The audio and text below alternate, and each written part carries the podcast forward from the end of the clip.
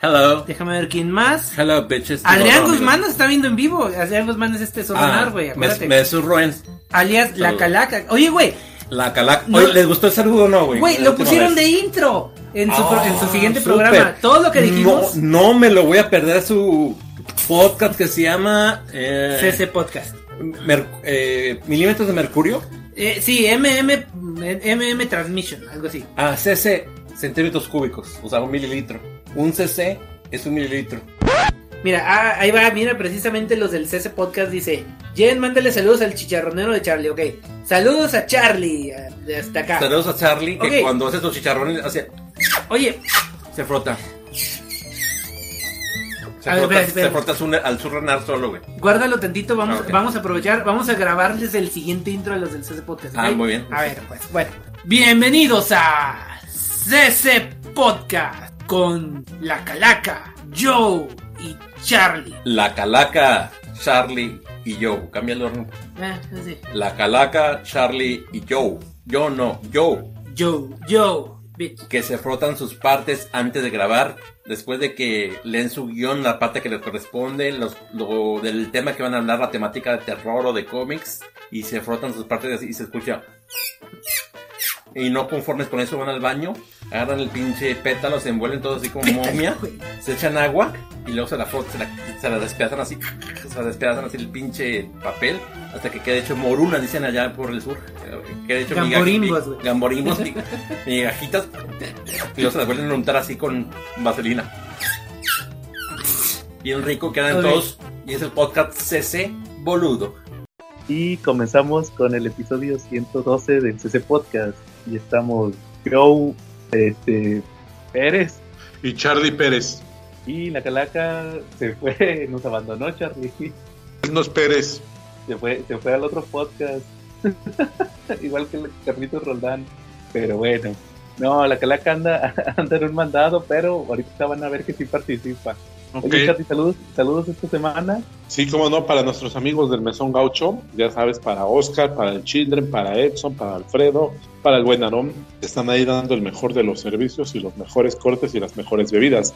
Para nuestro amigo Misael, Elías, que te prepara los cócteles más frescos, ya sabes, en galerías. Para, lo, para el tremendo bebote, Fernando González Aguirre, y los, los Silver Riders y los Tortugos.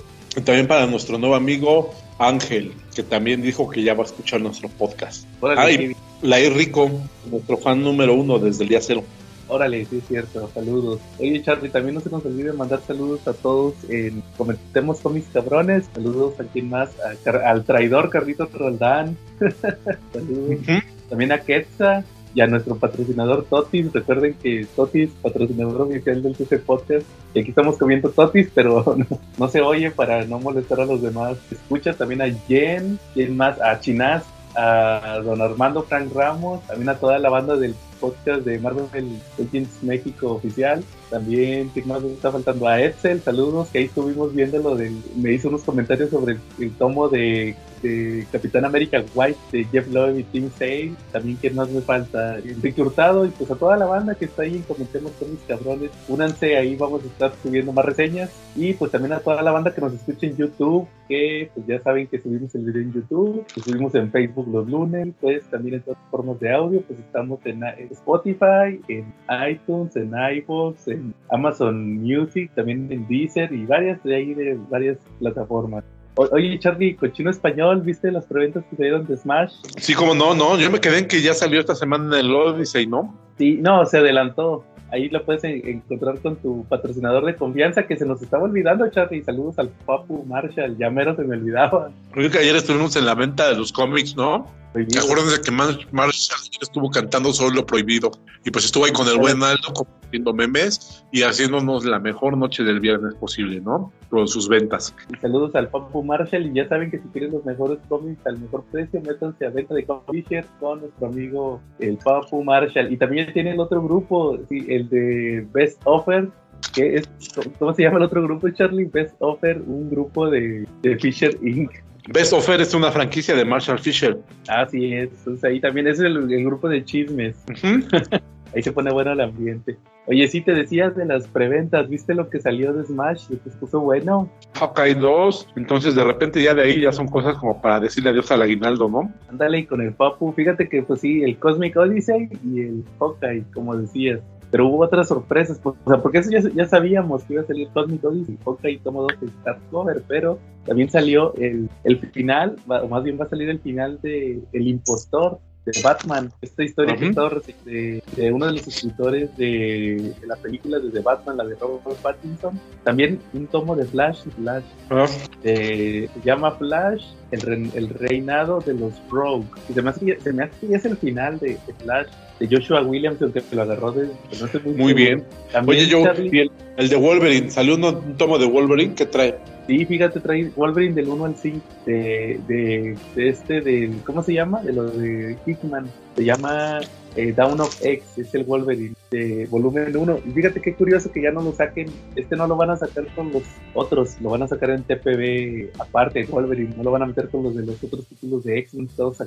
Wolver- Wolverine del 1 al, al 5, escrito por Benjamin Percy, con dibujos de Adam Huber y Víctor Bogdanovic, que estaba en DC.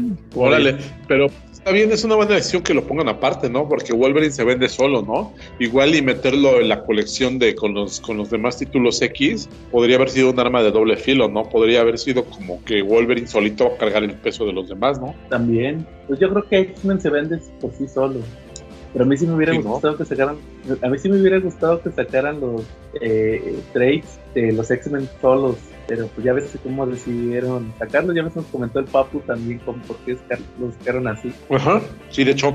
Entonces, pues e- ese va a salir de Wolverine. Oye, también sabes cuál anunciaron? Superior. Spider-Man, pero no es este, no, no creas que es otra vez lo de Dan Slott, es, es otra serie que salió después. Es lo nuevo, ¿no? Pues no, ni tan nuevo porque es de hace tres años. Bueno, pero inédito. En México sí es inédito, ¿no? ¿Tú te acuerdas de cuando salió Secret Empire que regresó el Doctor Octopus? Sí, sí, sí, cómo no. Que fue para... No, mentira. No, sí fue Secret Empire, pero que fue por... ¿No fue en el Spider-Verse cuando estaban combatiendo contra los contra los herederos? Spider-Geddon. Ajá.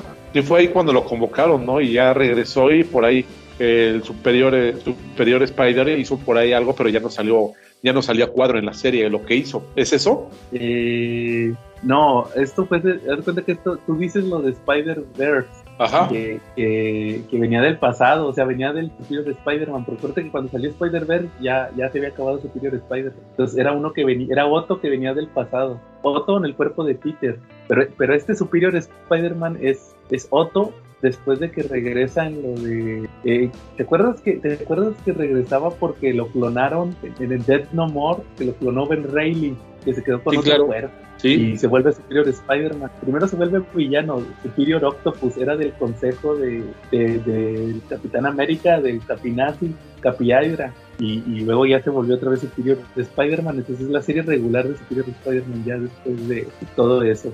Eh, no sé qué tan qué tal jale, ojalá y se venda para que saquen todos los tomes, porque sí estaba interesante lo que estaban haciendo. Entonces, pues, a, a ver qué, qué tal. Yo sí lo voy a comprar. No sé tú qué tal, qué te parece ser Superior Spider-Man.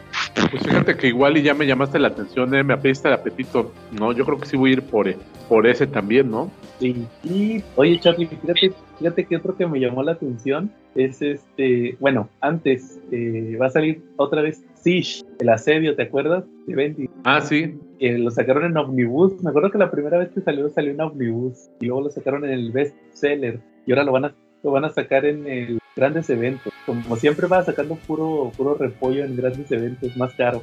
Sí, eso sí, pues ya sabes que es la tradición. Ey, Oye, pero fíjate, el, el mero bueno de esta, que- fíjate que este que me llamó la atención, Charlie, fue el, van a sacar el Marvelverse del Green Goblin, no sé si lo viste, Ah, sí, cómo no.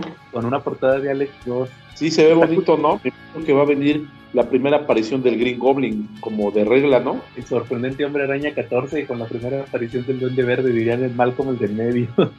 Oye, y también va a traer la parte de Gwen Stacy, los dos números, el 21, 121 y 120. Y el, fíjate, también sabes qué más va a traer, el Amazing de 797 al 801. ¿Sí ¿Sabes cuáles son? Mm, ¿Cuáles son? A ver, refrescame la memoria. Es el último arco de lo del Red Goblin. Ah, ok. ¿Cuál el simbionte? Sí, cuando, cuando se volvió el Red Goblin de Carla, esa historia. Muy bien. Entonces, este, pues va a traer eso, la primera aparición, la muerte de Gwen Stacy y el arco del Red Goblin. Está curioso que lo, que lo sacaran con esos, ¿no? No sé qué hace. Pues algo, pero yo creo que fue una decisión atinada, ¿no? Es una buena historia de él, ¿no? ¿O cuál otro hubieras puesto? No, yo creo que sí hubiera puesto esas mismas. A lo mejor alguna otra aparición de clásica del Duende Verde nada más. A lo mejor el arco de cuando el Harry cayó en las drogas, a lo mejor es ¿Cuántos en... son? Ah, pues son esos, los de, los de la muerte de Gwen Stacy. Pero tuvo más capítulos. El Harry no, no fue así que se drogó nada más los números de la muerte de Gwen Stacy, se drogó más números. Ah, sí, sí tienes razón. Pero pues quién sabe, o cuando pierde la memoria, ya ves que cada rato perdía la memoria Norman Osborn. Sí, Yo creo que sí, o sea, por ahí, por ahí me hubiera ido yo con esos. Bueno, muy bien, Charlie. Eso es lo, lo que salió en preventas. ¿Qué tal, cabrón? Escuchas del CCPO Podcast. Les saluda Carlitos, el traidor Roldán. Y hoy les traigo las novedades de la tercera semana de diciembre por parte de Panini Manga. Comenzamos con Black Clover 23 de 109. En 119, Tania de Evil número 16. Claymore 8. Y Sword Art Online número 7 de Girls Operations. Porque de 129 pesos tenemos de Sword Art Online el número 4 de Progressive. Spy Family número 6. Doctor Slump número 13. Chainsaw Man número 6, Blooming to You 6 también, Paradise Kiss número 3, Kutei Dragons número 10, Quiero tocar tu uniforme número 2 y último y el 11 de Fruits Basket en 219. Y ya se la saben, si desean ver las ediciones y los dibujos de cualquiera de estos fantásticos monos chinos, los espero en el canal de YouTube Checa tu manga. Y así también me pueden encontrar en Twitter, Instagram y Facebook, donde si me mandan un mensaje al privadito y me dicen qué es lo que quieren de mangas y cómics, yo se los puedo enviar hasta su casa por Correos de México, Mercado Libre o Shopee. De Doctor Slump, mejor conocida como Arale, ya ni les voy a decir nada porque siempre les digo lo mismo. El humor absurdo de Akira Toriyama al máximo. Quieren cagarse de risa con chistes de caca. Personajes absurdos y situaciones sin sentido, pues bueno, este es el manga ideal. También Spy Family es de mucha risa, con también situaciones absurdas, pero este tiene la enternecedora trama de una familia que comienza a quererse. Oh. Tania de Evil también se maneja un poco en el lado del absurdo, sin embargo aquí tenemos una situación bastante particular ya que aquí el absurdo deriva del constante ascenso en la milicia de esta chica que en realidad es un hombre cuarentón de negocios eh, que solía tener como hobby las tácticas de guerra y pues bueno por eso se ha convertido en todo un astro aéreo, todo mundo la tiene endiosada como una santa que antepone el bienestar del país, la salud de sus soldados y tiene un férreo compromiso nacionalista. Pero en realidad todo lo que ella, que en realidad es un él, quiere es descansar hasta que pueda volver, si es que acaso vuelve, a su antigua vida. Y de este manga ojalá nos lleguen las novelas ligeras, que por lo pronto solo se pueden conseguir en inglés y bueno, en japonés. Y si hablamos de novelas ligeras, de ahí proviene Sword Art Online. Que si lo notaron tenemos dos títulos. Uno es Girls Operations y otro es Progressive.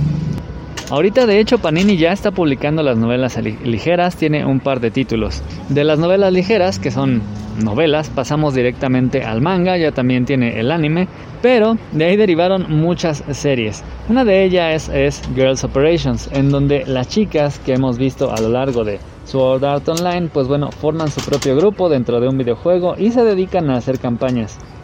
Y de vez en cuando, pues como no, se hacen amigas de alguna otra chica y en esta ocasión una de las chicas que conocieron, pues bueno, las llevó a hacer una nueva campaña. Sin embargo, resulta que cuando llegan al lugar en donde se les va a dar esta nueva misión, son traicionadas, aparece la mala y cuando la misión comienza se presenta ante ellos nada más y nada menos que un ejército comandado por Kirito. Así que comienza una batalla campal mientras pues bueno todas intentan averiguar por qué demonios Kirito está al mando de un ejército de zombies que claman obediencia a los dioses nórdicos. Mientras que por otro lado Progressive es una especie de reinterpretación de lo que ya teníamos. Sword Art pues bueno se enfocó al principio mucho al drama de lo que los personajes estaban viviendo, quedar atrapados dentro de un videojuego. Y Progressive es la reinterpretación de esto, enfocándonos un poco más a la acción. Aquí además la pareja principal, Kirito y Asuna, se conocen desde mucho antes. Aquí apenas vamos en el segundo piso y ya están haciendo equipo. De hecho aquí van a enfrentar al boss del segundo nivel. Sin embargo, pues bueno, solamente está Kirito presente ya que Asuna está haciendo un entrenamiento especial, mientras que Kirito nuevamente es puesto prácticamente al mando ya que fue uno de los jugadores que probaron la versión beta. Hasta ahora, los jefes se han comportado tal y como en la versión beta, hasta que surge un tercer jefe más poderoso que los pone en predicamentos a todos. Continuamos con la acción en Claymore. Aquí en los números anteriores nos enteramos de cómo surgió Claire, nuestra protagonista. Ella fue una niña rescatada por Teresa, la ex número uno de las Claymore. Claire era una niña común y corriente que estuvo al cuidado de Teresa. Cuando ella muere, además a manos de sus compañeras Claymore, Claire se compromete con el legado de Teresa. Toma su sangre, ingiere su carne y se convierte a sí mismo en una Claymore. Pero como Claire no adquirió sus poderes directamente de los Yoma, es incompleta y es muchísimo menos fuerte. De hecho, es la más débil de todas las Claymore. Con todo, fue mandada en un equipo especial a enfrentar a un renacido, uno de los más fuertes entre todos los Yoma. Lo vencieron, pero una de sus compañeras renació y ahora Claire lo va a tener que enfrentar ella solita. Mientras que, más adelante, en un pueblo, otro grupo de Claymore es enviado a enfrentar a otra renacida y todas ellas han sido secuestradas para ser convertidas. Chainsaw se puso interesante. Denji se encontró a una chica que mostraba interés romántico en él. Comenzaron a salir. Pero al final del número pasado nos enteramos de que esta chica tenía relación con los demonios y de hecho estaba buscando cazar a Denji. Así que ahora Denji se va a enfrentar a la poderosa demonio de las bombas. Un enfrentamiento que le pone al borde de la muerte y lo lleva directamente a enfrentarse en el corazón de los cuarteles policíacos en donde va a encontrar más ayuda de los otros cazadores de demonios. En un enfrentamiento sinceramente espectacular e interesante ya que Denji va a hacer evolucionar sus poderes de una manera bastante peculiar. En Kutai Dragons, que siempre les digo que es este especie de manga de Moby Dick, la tripulación del Queen Sasa deshizo su nave. Fueron a repararla acudiendo a Bruno, quien les había ayudado en el pasado. Ahí encontraron que Bruno no solamente era un chico rico, que era todo un otaku de los dragones, sino que también es un tipo bastante importante en su pueblo que además se dedica a la creación y reparación de naves. Muy conveniente. Así que mientras estamos en todo este asunto de rediseñar la Queen Sasa, la tripulación ayuda a cazar unos dragones que surgen de un pequeño problema por tecnología que estaba probando Bruno. Y para celebrar tanto la inauguración de una nueva nave como la resolución de este problema, entran a un festejo en el cual Barney, una miembro de la tripulación, se pierde cuando todo el mundo comienza a buscarla como desesperado, se dan cuenta que la tierra natal de Barney se encuentra muy cerquita. Así que todos suponen que ella se fue para allá y deciden mandar a un pequeño grupo a rescatarla. Y cuando estos chicos llegan a la isla de Arena, se encuentran con un lugar paradisíaco que, de hecho, resulta ser un lugar realmente peligroso. Con un dragón que los tiene a todos prácticamente sometidos bajo su yugo, todo esto en medio de una guerra civil que, además, parece que fue causada por su compañera. Luego tenemos mucho romance.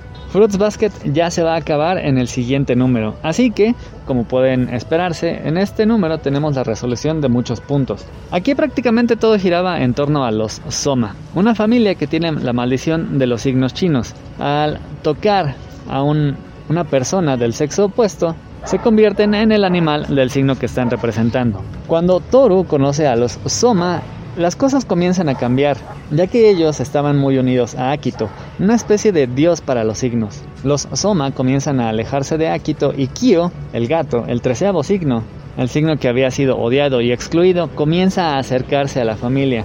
Mientras tanto, todos comienzan como a incluirse dentro del mundo mientras se van alejando de Akito. Aquí llega el clímax, ya que el amor que había estado surgiendo entre Kyo y Toru se hace finalmente presente en una confesión muy singular, ya que antes de, que Kyo se declare, le confiesa a Toru que él conoció y prácticamente asesinó a su madre, para después salir corriendo. Y antes de que Toru pueda seguir, salir a perseguirlo, llega Akito y la acusa de que, pues bueno, ella es la causante de que todo mundo odia a Akito y pues bueno, ahora prefieran estar con Toru lo cual desencadena un accidente que termina con Toro en el hospital, mientras que Kyo, pues bueno, se la pasa culpándose, mientras Yuki, de manera muy impensada, va a acercarse al amor. Blooming to You ya también se está acercando al final y en este número tenemos la presentación de la obra escolar en la que habían estado trabajando los del Consejo Estudiantil, que tiene a Toko, la presidenta, como protagonista. Yu, su novia y vicepresidenta del Consejo Estudiantil, había planeado utilizar esta obra para que Toko se diera cuenta de que ella es un ser especial y que no tiene que estar cumpliendo las expectativas de nadie ni llenar el espacio de su hermana muerta. Así que vamos a ver cómo se desarrolla esta obra, cómo finalmente acaba influyendo en la vida de Toko y de Yu y finalmente vemos también cómo Yu se abre a sus sentimientos y finalmente admite que después de tanto convivir con Toko está comenzando a sentir algo por ella, pero cuando confiese esto, las cosas no van a salir como ella esperaba. Paradise Kiss, una obra de culto, un Josei de los pocos que se han publicado, ya va a la mitad.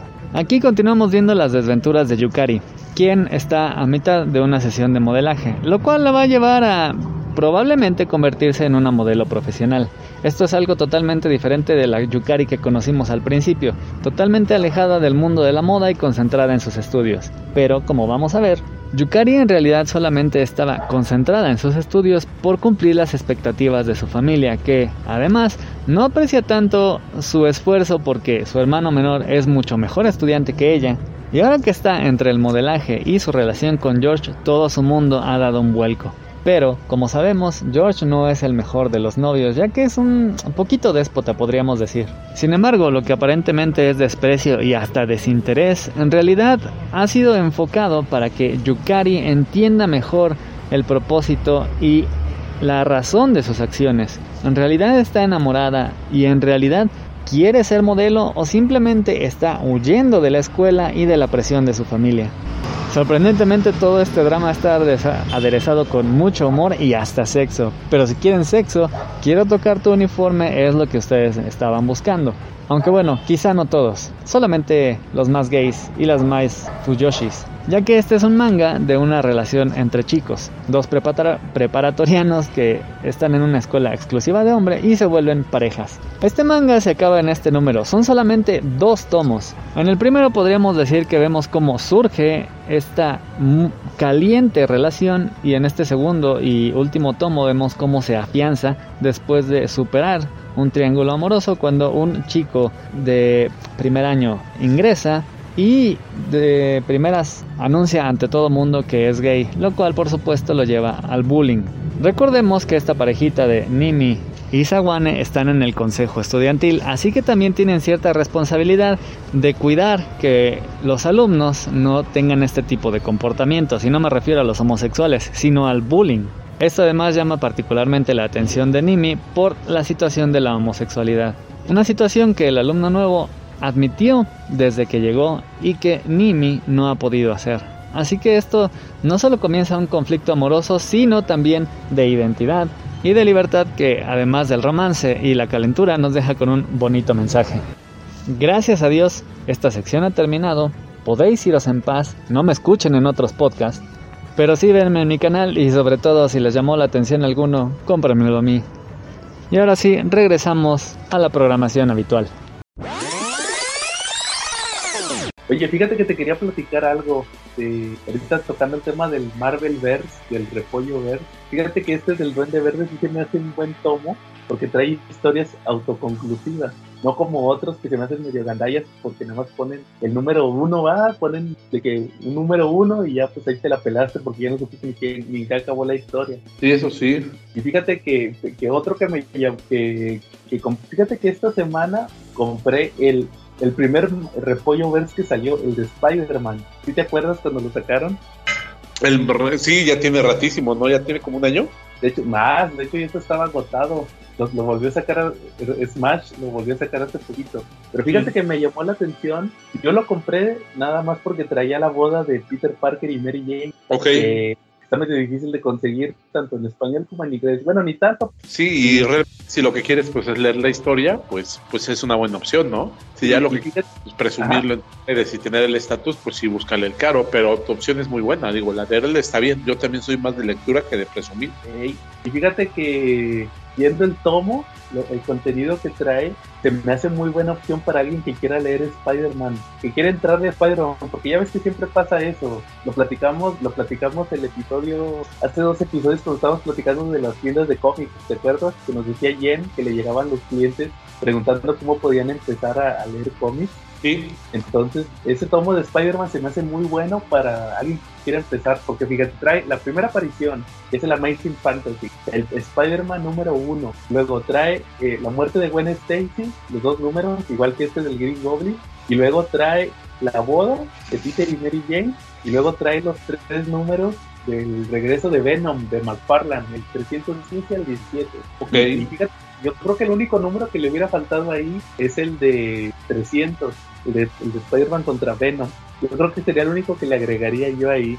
Pero fuera de eso, se me hace un buen tomo para alguien que quiere empezar a leer Spider-Man. Pues yo creo que, vale mucho la pena. ¿Cómo ves? No, sí, es una muy buena opción. ¿eh? Y dices que apenas lo sacó de nuevo Smash en segunda impresión. Eh, pues yo creo que no, no segunda impresión, pero yo creo que lo tenían ahí. O sea, ya, ya no lo tenían en venta en inventario, pero pues yo creo que les empezaron a llegar los saldos, porque eso pasa mucho, que, se les que se les agotan, pero luego les regresan los saldos y ahí tienen un montón. Ajá. Pues ahorita, lo pueden conseguir en la tienda en línea de Smash y quién sabe, a lo mejor también puede que lo vuelvan a poner en circulación. ¿Está en el mismo precio? Sí. Sí, al mismo precio, de hecho, ah, es más, en la página de Smash ahorita están más baratos, tienen descuento. Pues costaban 200, ahorita te cuestan 100 y pues, vale la pena ahorita si quieren empezar a leer Spider-Man o tienen, si quieren empezar a leer cómics, es muy, muy buena opción ese de tomo de Spider-Man. ¿Cómo ves, Charlie? Muy bien, yo, muy bien. Oye, Charlie, ¿algún cómic que hayas estado leyendo en estos días? Pues fíjate que, que estuve leyendo, fíjate que tenía ahí dentro de mi pila tóxica eh, los de Batman y los de Detective Comics de, de Smash, ¿no? Los tomos. Y pues la verdad, de lector, eh, me leí el 1000 sin antes haber llegado. Y pues ahorita estoy por ahí de los 900, 990 y estoy ahí empezándolo a dar la oportunidad y fíjate que, me está gustando. Ahorita estoy en el tomo precisamente de, dos caras. Ah, órale. ¿Y e, ese de qué se trata? Fíjate que esos no los leí porque eran puros escritores como sueltos, ¿no? No era un fijo. Pero fíjate que está, está bueno, ¿eh? ¿eh? Yo me quedé ahorita, acabo de leer el primer número porque el tomo trae varios números. Es, la verdad, eso es algo que, que me parece muy bueno. Yo creo que Smash perdimos un poquito cuando dejó de sacar grapas. Si te gustaba tener grapas, ¿no? pero pues todo el mundo dice que en español no cuenta tanto y pues te ofrece TPBs, ¿no? Los TPBs pues te traen todo el arco completo y a muy buen precio. Yo creo que ahí sí le ganamos, ¿no? Porque Smash tenía los cómics de DC creo que en 45 los sencillos, ¿no? Cuando grapas y ahorita pues cuando empezaron a sacar los tomos pues estaban en 120, ahorita van creo que en 160 y te trae todo el todo, todo el arco completo, entonces pues ni dudarlo, es muy bueno y ahorita en lo que en lo que va, pues el primer número es que les está, está peleando contra Firefly, pero resulta que Firefly no es uno, sino son dos, un hermano y una hermana. Y yo creo que, que, de ahí es cuando Batman va a empezar a sospechar que alguien está dirigiendo a Firefly, porque pues recuerda que, que el número de dos caras pues es el dos, todos sus crímenes o sus situaciones siempre le asigna con el número dos. Órale.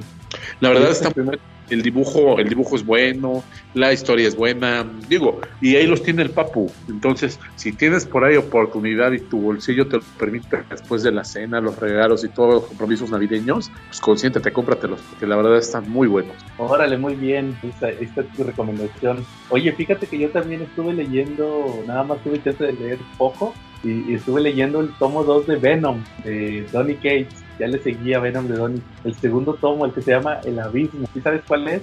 El Abismo, a ver, recuérdamelo.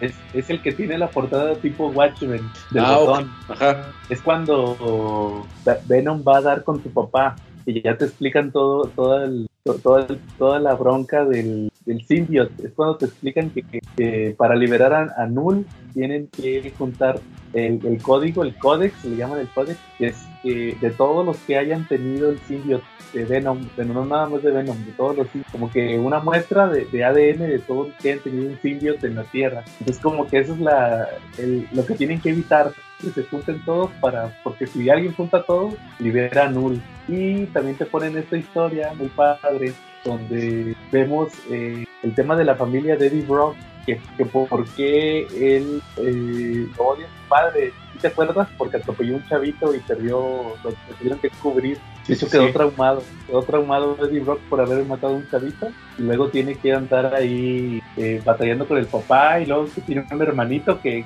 yo estoy ya bien spoileado que no es su hermanito, es su hijo. Entonces ahí tiene que estar peleando. Y aparte el symbiote no lo está jalando bien porque quedó bien madreado después de lo del tomo 1. O sea, ahí, voy avanzando en lo de Tony Case. Ahora sigue Absolute Carnage. Entonces, a, ver qué tal está esa historia. Ahí les avisaré próximamente. Oye, y también sabes cuál, cuál otro estuve leyendo? Conan. A ver, platícame. Ah, sí, fíjate que estuve leyendo tomo 3 de Conan de clásicos de Marvel. Fíjate que, que me he estado dando cuenta de cómo va avanzando la, la, forma de lectura de estos tomos. Cómo empieza con historias bien sencillas, bien al estilo de Marvel. Los primeros dos tomos, de hecho, se me hacían un poquito medio planas las historias, bien están. Pero luego ya en el tomo 3 ya se, ya se empiezan a, como que ya se empiezan a, a soltar eh, Roy Thomas y Barry Windsor y tienen una historia, de hecho tienen una historia muy buena que se llama, que se llama La, la Guerra de Tarim, que, que, me sorprendió porque son como ocho números. Ajá. O sea, son historias autoconclusivas que, están, que, que, están ahí avanzando las historias, están contando una historia en cada número, pero al mismo tiempo todo está relacionado con una guerra que está pasando ahí entre dos pueblos. Está muy padre, de hecho los invito a que se metan a meternos cómics cabrones porque voy a estar subiendo las reseñas de esos, son como ocho números, estoy subiendo reseñas y para que las lean y aparte he estado subiendo todo lo de Conan. Fíjate, la pena. Conan, yo lo leí cuando publicaban La Espada Salvaje de Conan en México y algo que me llamó mucho la atención es lo que tú dices, que los escritores de Conan, precisamente Roy Thomas y Eric Conway, que durante un tiempo también fue escritor de Conan, eh, no te dibujan una historia, te dibujan historias autoconclusivas. Muy pocas veces ellos te dibujaban historias que duraban dos o tres números, eran autoconclusivas, un solo número y yo, se acababa la historia. Pero lo interesante es que te iban tejiendo una telenovela alrededor de la vida de Conan y te iban escribiendo, esa, tejiendo esa novela. Y, y, pues tú veías la evolución, ¿no? Yo me acuerdo que empecé a leer cuando Conan era era, era, era bandido y luego de ahí lo llevaron a volverse mercenario, de ahí lo, volví, lo llevaron a volverse marinero, de ahí lo llevaron a volverse esclavo, de ahí lo llevaron a volverse soldado y de ahí lo llevaron a volverse general. Entonces la historia terminó ya cuando Conan era rey, pero sí se aventaron como, como unos 100 números fácil en llegar a, en llegar a eso. Pero lo, interesante de Conan es eso, tú puedes agarrar, leer un, cómic de Conan, de, por ejemplo, de la espada salvaje, y vas a encontrar una historia épica autoconclusiva. Pero si tú tienes el gusto de coleccionarlo y de leerlo, y luego de volverlo a releer, te vas a dar cuenta cómo el personaje va madurando, va cambiando de situaciones y te lo van llevando a otros planos. Eso es muy padre. Sí, de hecho, pero fíjate que en la espada salvaje, como ya la sacaron años después de haber sacado el título normal, el clásico, ya ahí sí se interpretaba mucho a hacer historias un poquito más separadas, más autoconclusivas. Sobre, todo ahorita que ha estado saliendo la espada salvaje por París, hay historias que, tú las lees y luego lees la, la, que sigue en el mismo número y ya no, ya no tienen nada que ver. No, no, no siguen una continuidad o hacer referencia, o sea, como que son un poquito más flojas, no, no flojas, como que son un poquito más sueltas esas historias de que no tienen que obedecer, que, que, donde termina una empieza la que sigue. Yo me estoy dando cuenta que en, las en el título regular de Marvel sí, sí llevan eso que tú dices, que empieza siendo mercenario y luego se vuelve ladrón y luego se vuelve este, marinero, como dices, entonces como que va, ahí va avanzando.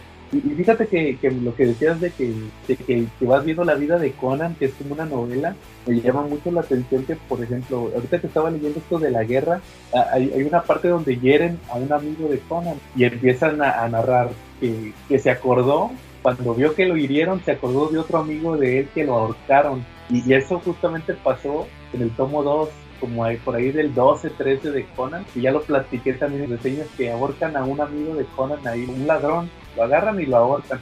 Entonces este, lo cuelgan y por eso te digo que, llevan esa secuencia de que si has estado leyendo el título, entonces te van a hacer referencia a eventos que han pasado en números anteriores. Tampoco es que necesites haberlo leído para entender la historia, pero sí está muy padre que, que te hagan referencia a esas historias. ¿Cómo es?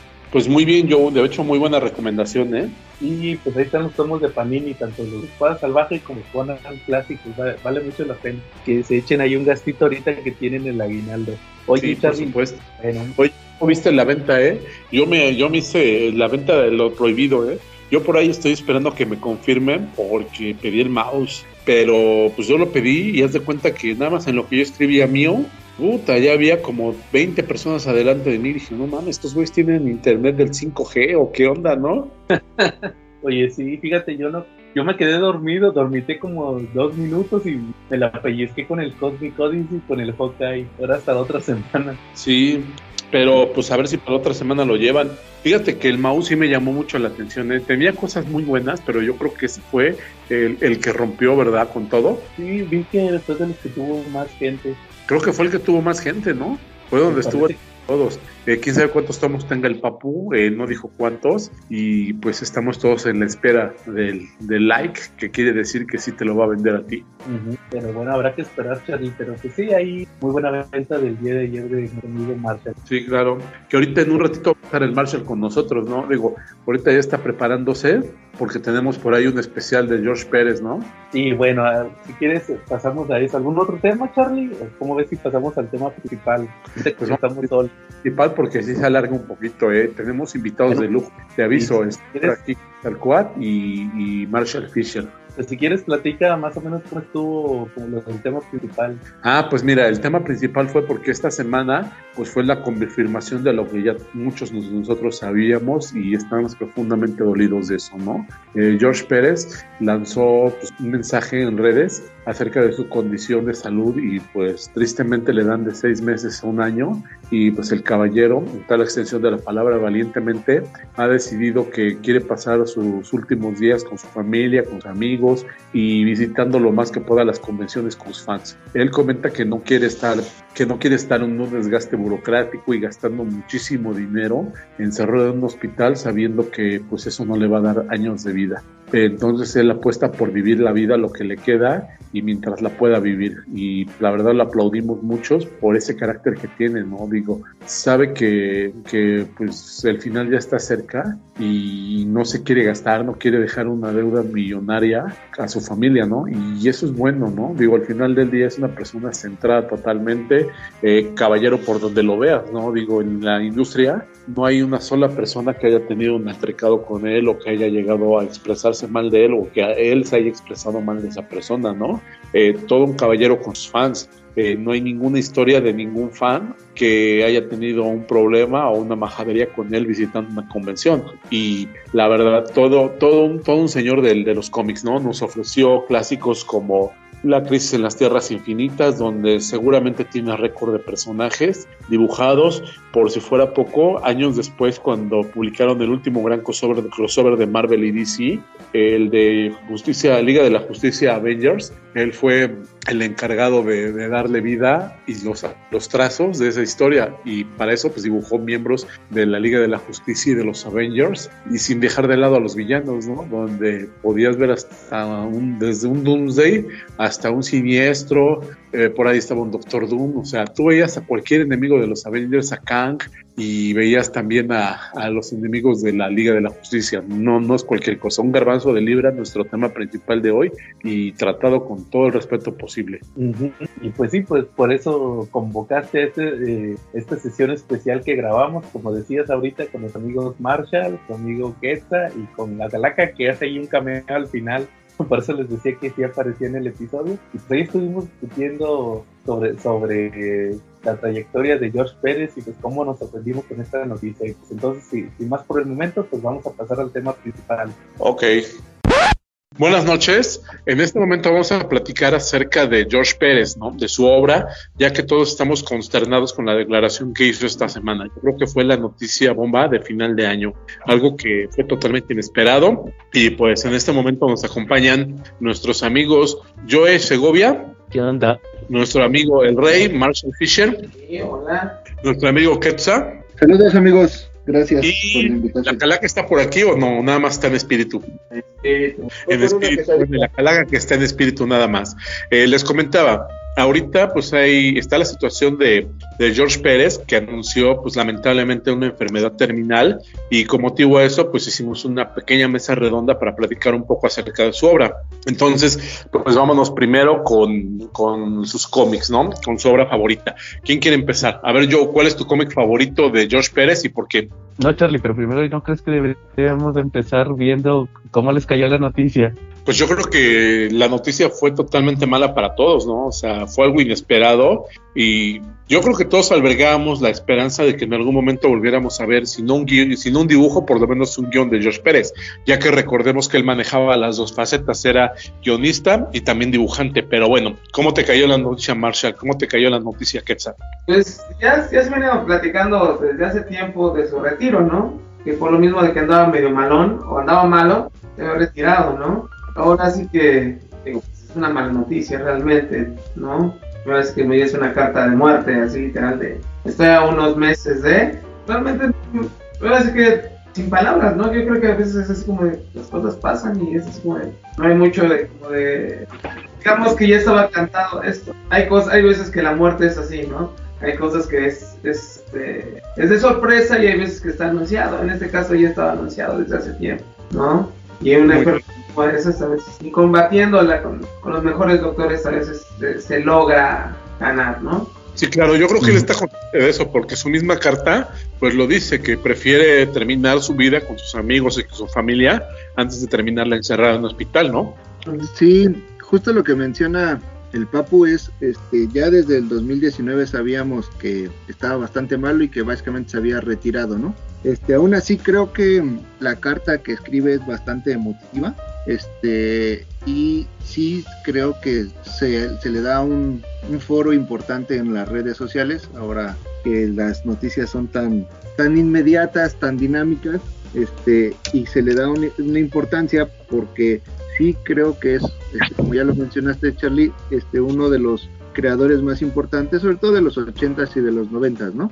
Que al final marcan un, un, camino importante para los escritores y los, y los dibujantes tanto de DC como de Marvel y que participó pues, en los grandes eventos de la época, ¿no? Entonces, este, sí, hablar de, de, de este creador es importante para la industria y creo que su carta sí, este, pues de alguna manera hermana tanto a los creativos que forman parte de la industria como a los, a los, este, a los fans como nosotros que, que este, pues al final lo vamos a extrañar porque esto ya es una crónica de una muerte anunciada, desgraciadamente. Sí, claro. ¿Tú qué opinas de, eso? Yo no sé si, bueno, mira Charlie, de hecho no sé si ustedes vieron que el que más o menos eh, soltó la noticia fue Ron Mars, el que dibujaba Green Lantern, ¿sí, ¿sí lo recuerdan? Sí, claro. Él, tuitea la carta, o sea, ya ves que la carta la subió creo que a, Facebook, ¿no? Y, y, la tuitea y él la retuitea y ahí es donde se enteraron casi todos los artistas. Me tocó ver a Dan Slott, a, a quién más estaba ahí, este, Jerry Conway, ajá. Así que, este, que incluso dijo que era su más grande amigo dentro del medio, por ejemplo. Digo, no sé si sea cierto, pero así lo, lo puso en su. Sí, hubo también, ¿no? Jerry Conway se echó una anécdota. Este, ¿quién más me tocó ver? A, a, los españoles, este, David Aja, ahorita que está bien famoso con el Hawkeye, este, también a Tom King, Mitch Gerald, ¿quién más, quién más vi? Este, a Fornes, también a Fornes, me tocó verlos que estaban reaccionando a esta noticia ahí. De hecho, empezaron a hacer como un post de apreciación que lo pueden encontrar en internet de cómo reaccionaron los, los artistas, todos hablando anécdotas, cómo los influenció Pérez en sus carreras. Y sí, y pues igual por eso les preguntaba, yo también cuando me enteré dije, pues yo, yo sabía que, que estaba mal de, creo que era diabético, es diabético, y que ya no veía, de hecho por eso ya no podía dibujar, pero luego no, no pensé que fuera así, ya de plano que dijera que, que tenía una enfermedad terminal. Mm. ¿Tú qué opinas, Charlie? No, es lamentable, de verdad es que ya se veía venir, como bien dicen, ya tenía años retirado, ya nada más tenía un ojo con el que podía trabajar, pero aún así yo creo que muchos guardábamos ahí como una pequeña esperanza de volver a ver un guion, a lo mejor no un dibujo, pero sí un guion de él, ¿no?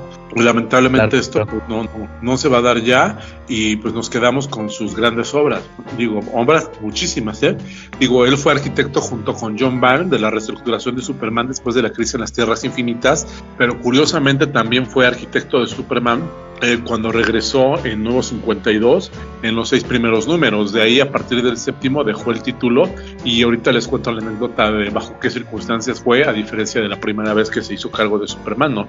Que estuvo con la reestructuración de Superman, eh, dibujó también eh, dos etapas de los Vengadores distintas ¿no? Una por ahí de los números ciento y cacho y otra por la tercera temporada, la tercera etapa de los Vengadores. Eh, dibujó el Judas contrato, el contrato Judas.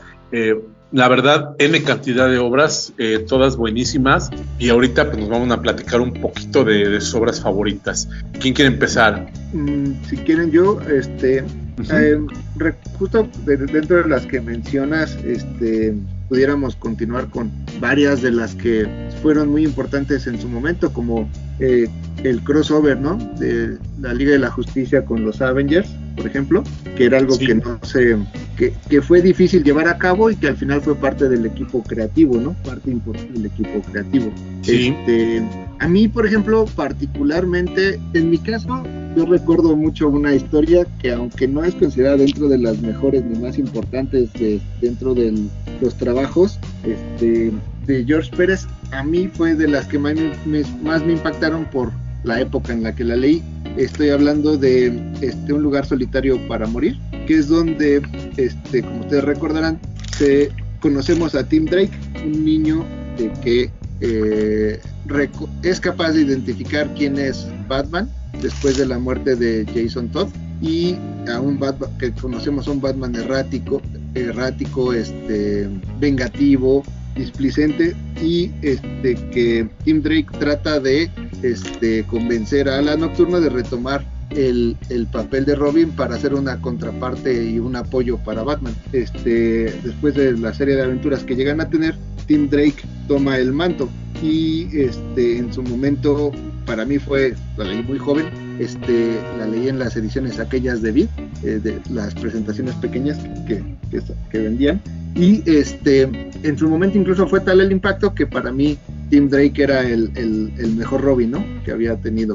Ya después reconozco que no es ni de lejos una de las mejores historias de George Pérez, pero creo que sí es una de las que más me impactaron, muy por encima de historias probablemente mucho más importantes para la industria de los cómics, como puede ser este, la crisis de las Tierras Infinitas o el crossover de la Liga de la Justicia con los Avengers o incluso ya ven que George Pérez también participó en toda la parte de, de, Thanos y el guantelete, ¿no? Este, que son yo creo que historias que marcaron por completo la industria, pero creo que particularmente esta es una de las historias que más eh, cariño le tengo y, y, que recuerdo con, este, con especial emoción, aunque sí, no es de las mejores necesariamente, ¿no? Estoy muy de acuerdo contigo, que fíjate que yo también leí esta historia cuando estaba chavo, cuando tenía por ahí 12, 13 años, y me impactó. Yo creo que el manejo que hizo Pérez presentándonos a Tim Drake, que a la postre sería el nuevo Robin, fue, fue excepcional, ¿no? Nos presentaron a un chamaco genio prodigio que era capaz de descubrir quién era Batman en base a recortes de periódicos, fotografías, y pues eso, eso fue un muy buen inicio, ¿no? Fue, fue iniciar con el pie derecho, ¿no? Para, para Tim Drake. Y pues en el caso de, del cómic de los Avengers, pues fue un garbanzo de libra, ¿no? Y garbanzo de libra porque ahí Pérez se lució dibujando tiene cantidad de personajes, ¿no? De repente ahí sale hasta Doomsday dibujado. Y yo creo que fue un gran reto, ¿no? Yo creo que solamente en la historia de la crisis en las tierras infinitas aparece una mayor cantidad de personajes que en este cómic, ¿no? Y eso que aquí fueron nada más cuatro números. Y pues si lo tienes, te comparto que lo guardes porque ahorita ya va en 400 dólares y subiendo este crossover. Entonces, pues no esperes que, que en una de esas, si no lo llegan a reimprimir, si no lo llegan a reimprimir, pues seguramente tendrás ahí algo para jubilarte. ¿Cómo ves? Sí, y este, nada más justo hacer hincapié en esta parte de la especulación que siempre existe, ¿no? Este, en el mundo de los cómics. Cuando hay una noticia de que algún personaje va a salir en alguna serie o en alguna película, se disparan y justo eso pasó ahora con el anuncio de George Pérez que la gente afortunadamente empezó a buscar su trabajo y eso pues implicaría ojalá que haya más reimpresiones de sus obras para que lleguen a más a más público ¿no? y sí claro y no solamente que, que se impacten y que lo compren que lo lean que lo disfruten porque eso es lo principal de la obra no te sirve de nada tener la Mona Lisa pegada en la pared de tu casa si no la sabes apreciar o sea, si no la sabes apreciar, nada más es un trozo de tela este, pintado que está ahí. El chiste, lo verdaderamente mágico del cómic es que lo leas, que lo entiendas, que lo disfrutes, que lo paladees, ¿no? Y pues ahorita que hablamos de paladear, nadie mejor para que paladeemos unas buenas opiniones e ideas que Marshall, el rey. ¿Qué, ¿Cómo Oh. ves, papu? Yo, yo, yo. Soy como cuando me entrevistaron ahí en Milenio con mis ojos este, de, de huevo de cascara. es que esos son los ojos del poder, papu. Los ojos del poder, güey, no manches. No sé por qué me puse nervioso. Es que también me metieron las preguntas tan rápido. Así como que las escupió este chavo y así yo de, ¿eh?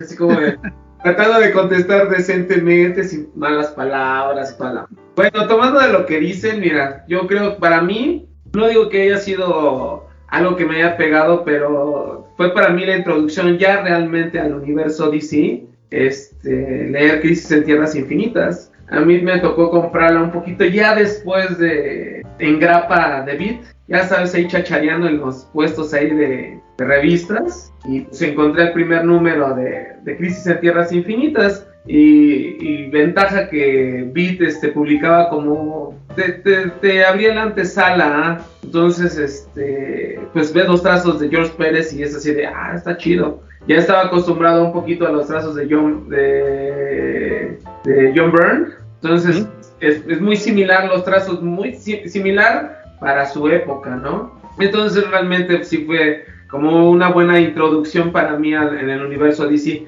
Digo, vamos, que al final del día tú los ubicas por las caricaturas, ¿no? Pero lo que hizo Mark Wallman y él en, en Crisis en Tierras, realmente, realmente es algo que sí este, estableció el universo DC hasta la, hasta la fecha, ¿no? Y realmente el trabajo que, que hizo en Teen Titans o en Wonder Woman son las bases de lo que es ahora los títulos, ¿no? Todo lo que están ahorita haciendo con, con Young Justice, con Teen Titans, este, eh, Go, eh, con los Teen Tit- con Titans, la serie, está basado en el trabajo de Mark Wallman y, y de él. ¿Estás de acuerdo? Sí, Están- por supuesto.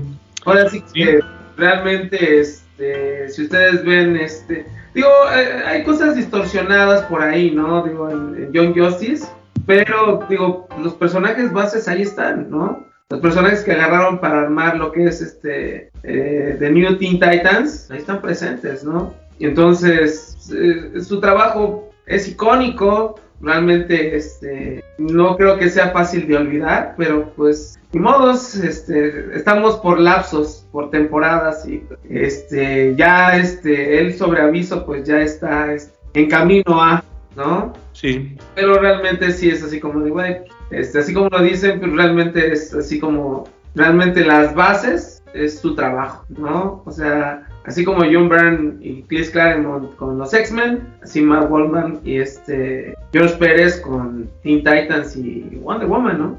Y Superman también, ¿no? Él creó mucho del concepto junto con Roger Stern, junto con Roger Stern eh, y John Byrne, eh, acerca del erradicador, de toda la mitología que había de Krypton. Él, él enriqueció mucho ese tipo de conceptos, eh, trajo, nos trajo a Máxima de Almerac. Eh, yo creo que contribuyó también bastante con la leyenda de Superman, con la de Wonder Woman. Hijo, se me hace agua la boca nada más de, de saber todo lo que hizo, de verdad, con ella, ¿no? Sí, También, también le, le- le dieron un origen más contemporáneo, más de dioses, ¿sí? Ya, eh, mí ahí fue cuando me en mente, ah, la Mujer Maravilla es así, ¿no? Así como dices, ah, no nada más es como un, una mujer con lazo y no, y no es más allá de eso, ¿no? Que es, Sí, que- claro.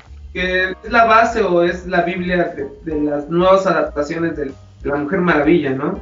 Así que sí está más, eh, eh, vamos, su trabajo no es, estará presente constantemente, tanto en las adaptaciones de películas, series o caricaturas.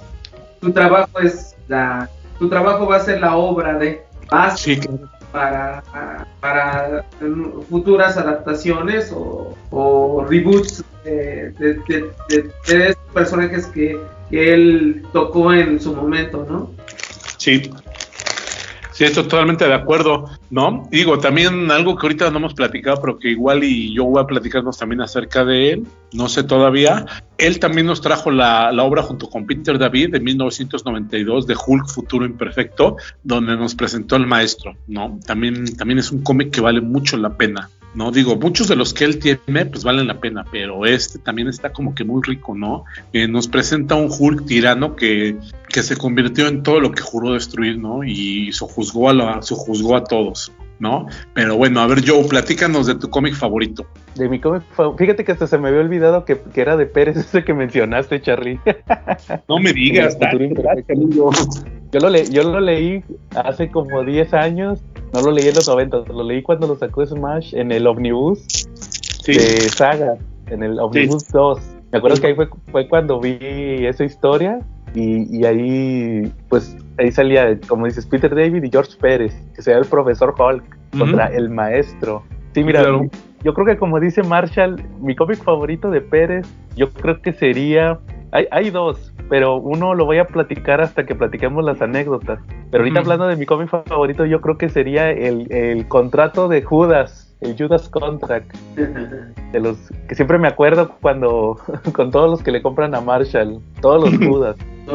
Este, sí, me acuerdo que cuando lo leí la primera vez, yo compré ese tomo bar- barato en, en Amazon hace unos años y, y lo empecé a leer y me gustó mucho la historia, todavía me acuerdo. Y, eh, y hasta la fecha yo creo que, de hecho por eso empecé a juntar los Teen Titans y me quedé sorprendido cómo, cómo fueron hilando toda la historia desde el principio.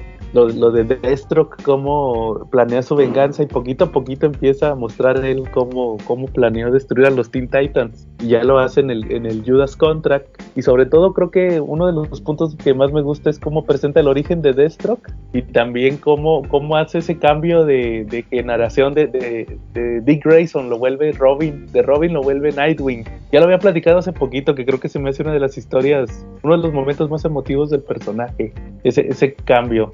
Y pues co- como dice Marshall, pues todo, todo lo que pasa está basado en, en lo de George Pérez y Goldman. De hecho, ya está hubo una película de los del Judas Contra que no fue muy buena, pero ¿No se te hizo buena? no me gustó tanto porque le dieron mucho protagonismo al Damian.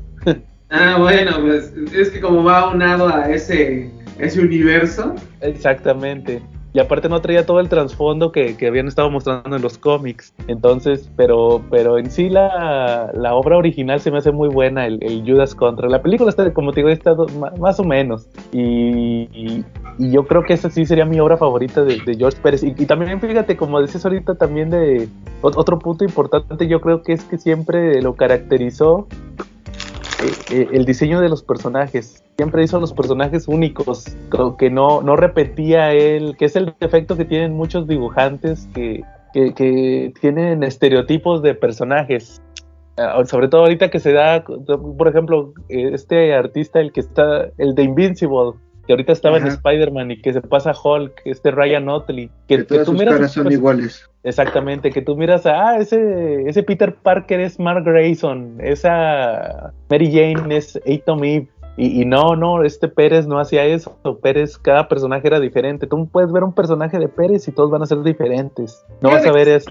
Fíjate que esa escuela sí definió mucho a los superhéroes, tanto musculatura, fisonomía. es- sí, realmente fue una, una etapa muy rica porque sí definían más los cuerpos, no eran tan amorfos. Y realmente sí llamaba tanto la atención, tanto las portadas como, como los interiores, ¿no? Ahora es difícil que las narrativas los casos sean, que estén bien definidos o que tengan más explicación, ¿no? George Sí. Pérez en algo que se caracterizó, que, que se caracterizó es este, incrementar una gama de, no sé, 40, 70, 80 personajes en una viñeta. Cuando ahora la nueva escuela, no sé, Lenin Yu ahorita con lo de Destiny of X, hizo un cover con, con una gama de mutantes, unos 20 o 25, y que le costó un huevo este, poder armar la, la viñeta por lo mismo de no tener la experiencia. Imagínate, George Pérez con las viñetas que hizo en Justice League versus este, Avengers o Hits Guerras Infinitas. Realmente, así como dices, eso es una escuela, eso es, eso es ser grande,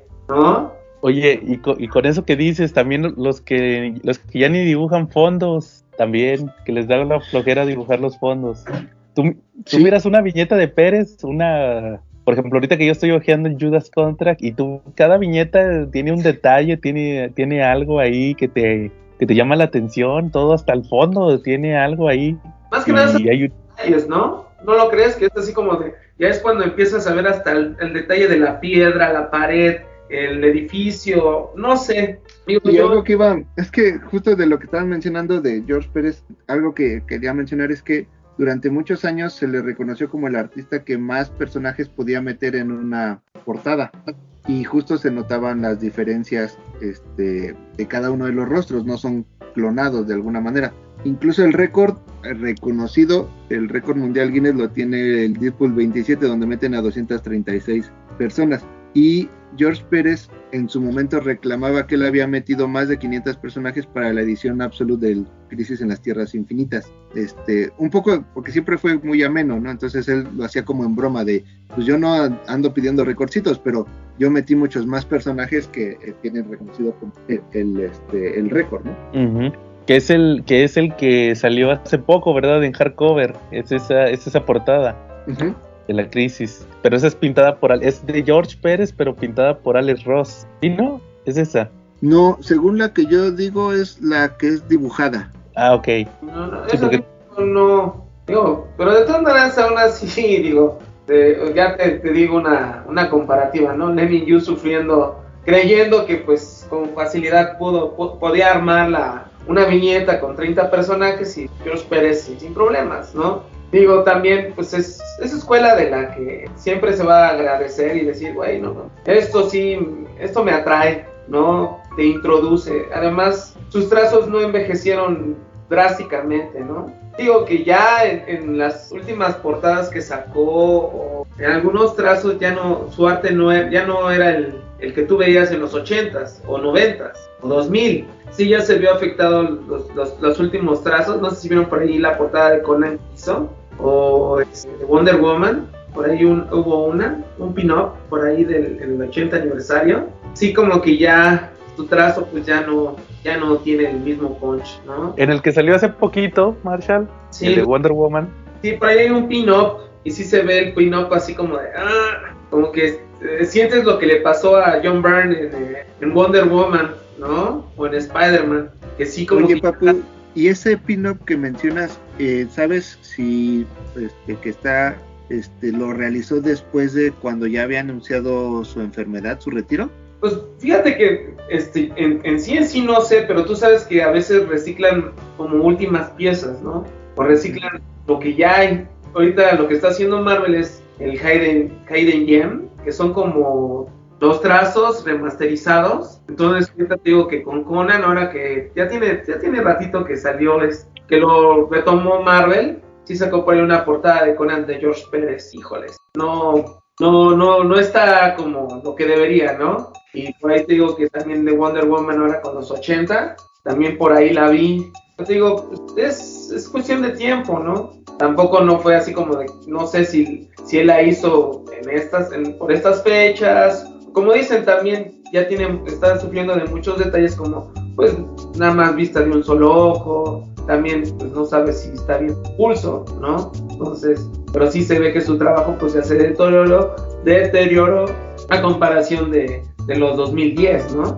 Que todavía, creo que de las últimas series, bueno, hizo Superman de Nuevo 52 con Grant Morrison y también por ahí hizo este The Brave Bolt, ¿no? El- relanzaron la línea y me acuerdo que estaba ahí con este Huntress y Supergear o Ultra Gear, no me acuerdo. Pero sí trataron de volver a, levantar el título y no sé si estaba de portadista y también de interiores, ¿no? Sí, exactamente. Bueno, y ahora pasemos a la segunda parte. La segunda parte nos va a indicar alguna anécdota y esto es más bien como para definir la obra, el carácter y en algunos casos las vicisitudes que tuvo George Pérez a lo largo de su carrera. Eh, les voy a poner un ejemplo. Miren, eh, por ejemplo, cuando, cuando, Super- cuando George Pérez eh, se hizo cargo de títulos de Superman, allá a finales de los 80s, poquito después de las crisis, había juntas editoriales y él lo comentaba, había juntas anuales de los títulos de Superman, otra para los títulos de Batman, otra para Flash, y en esos, y en esos, y en esas juntas editoriales, el personal creativo, tanto editores como dibujantes, todos, coloristas, todos los involucrados, se juntaban y empezaban a hacer una tormenta de ideas y dirigían el destino del personaje durante todo un año. Entonces, por ejemplo, cuando fue la muerte de Superman, ellos desde enero sabían que iban a matar a Superman y sabían que todas las historias los iban a ir acercando a Superman. Eh, en el caso de George Pérez, pues se hizo el manejo para lo que era enriquecer la leyenda de Krypton, crear el erradicador, que llegara máxima, que se pudieran crear series El Día del Hombre de Krypton. Entonces, George Pérez eh, de repente dice que y eso lo leí en Comics y Sin, él de repente lo que le costaba trabajo era, era completar los tiempos de los guiones porque dice que de repente le ganaban, ¿no? O sea, no quería que entraran con calzador los conceptos. A él le tocó presentar la fortaleza de la soledad en esa época y le estaba dando largas, largas, largas porque no quería meterlo con calzador. Y, pero tenía total libertad creativa, lo que le daba mucho gusto en ese momento el trabajar para DC Comics en esa época. Y cosa rara, despuésito le tocó en el 2011 dibujar y hacer guiones de Superman eh, después de los nuevos 52. ¿no? En los primeros seis números. Y mientras que, como dice el Papu, eh, Action Comics se encargaba a Grant Morrison. Ahí al revés, eh, fíjate que George Pérez comentó en una convención que, que, el nuevo DC Comics, ahora que era propiedad de Warner, ya no le gustaba tanto, porque manejaban con mucho secretismo las historias, ya no, ya no había esa, esa comunicación que tenían entre cómics, entre oficinas de, entre oficinas de los cómics de, DC y pues a él le, costaba trabajo, sobre todo porque, como dato curioso, el cómic de Action, de Action se tenía un bache de cinco años anteriores a la continuidad del de Superman. ¿Qué quiere decir? Que cuando Grant Morrison lo estaba escribiendo, él lo escribía con fe, como si hubiera pasado cinco años antes del de Superman y pero no le comentaba, pero no tenía permitido comentarle a George Pérez los cambios que estaba haciendo o lo que o cómo iba su argumento. Entonces George Pérez estaba muy oscuras y le molestaba porque no podía construir guiones realmente importantes, sino más bien tenían que ser intrascendentales y totalmente inocuos porque no sabía de dónde de dónde venía, no sabía de dónde estaba parado y finalmente fue lo que lo acabó hartando y dejando y haciendo que dejara la serie a partir del número 6. El número 6 fue su último número bueno, pues ahora, ¿quién sigue con su anécdota? ¿Alguno de ustedes conoce alguna anécdota de él? Pues si quieres yo, Charlie. A ver. Pero no es anécdota de él, es mi anécdota con George Pérez. A ver. Fíjate que, ¿sabes cuál fue el primer cómic que tuve de George Pérez? ¿Cuál? Fue el, el, de la crisis en Tierras Infinitas, el de la muerte de Flash. Se me hace que es el 7, si no mal lo recuerdo. 7 u 8. Es uno de esos dos. Bello. Eh, el de la. Sí, o sea, donde muere Flash, aquella portada icónica. Yo lo. Fíjate que ese fue el primero que yo tuve de Pérez. Lo conseguí en un Comic Casto. Y dio la casualidad de que ahí lo tenían. Era el de Beat. No sé si recuerden que Beat lo sacó también en una edición que era nada más siete números. La crisis en siete números. Algunos eran dobles. Entonces, yo, Superman presenta. Ese mero, primero salió en 12 números. Salieron los números y luego salió como una edición especial de siete números, como dices. Así es. Entonces yo, yo conseguí dos.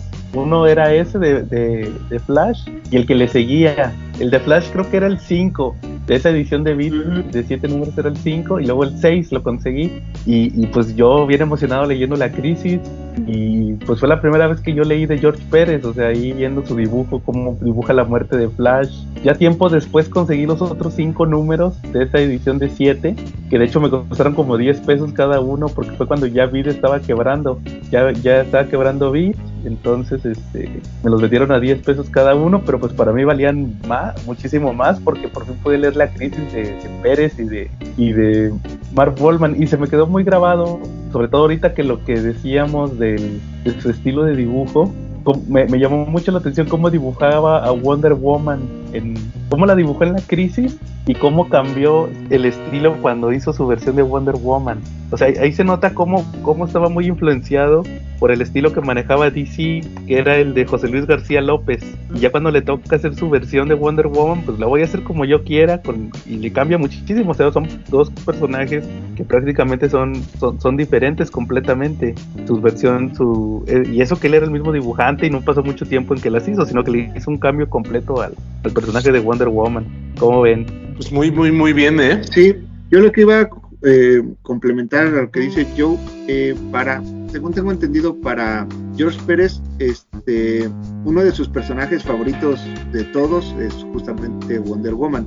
Este, y lo que leí en algún momento es que eh, fue tal su enojo de que, según él, DC Comics no estaba celebrando adecuadamente los 50 años de, del personaje de Wonder Woman que este, se enojó y este, ese fue uno de los motivos por los que se retiró de DC Comics en su momento, este, antes de que regresara y después tuviera el segundo problema por lo de Superman que ya mencionó Charlie.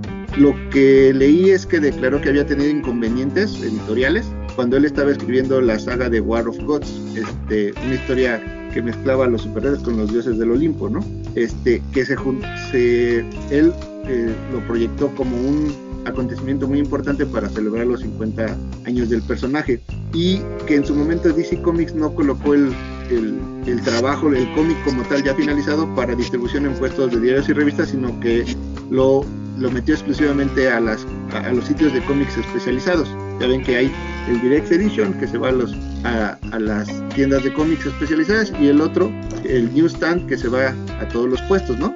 Entonces, este, George Pérez de entrada ya ahí se había molestado mucho y luego él había construido un argumento en el que Steve Trevor y Eta Candy se, se casaban al final y pues al que, eh, le cambiaron la historia. En primera le pusieron a otro escritor para que concluyera esta, esta saga que él estaba escribiendo y le cambiaron el, el final, este, no, ya este, sin que se casara Steve Trevor. Entonces eso hizo que, que Pérez se enojara muchísimo y renunciara a DC Comics y se fue por muchos años hasta que posteriormente lo convencieron de que regresara, pero para él sí había sido un, un todo empezó por el, según él, el trato despectivo que le estaban dando a su personaje favorito. Uh -huh. Que luego ahí es cuando entra este este William, ¿cómo se llamaba? William Mester Loebs, el que perdió el brazo, el que siguió después, me parece que después de Pérez, ¿no? Sí, William Messner Loebs, sí, claro, ese.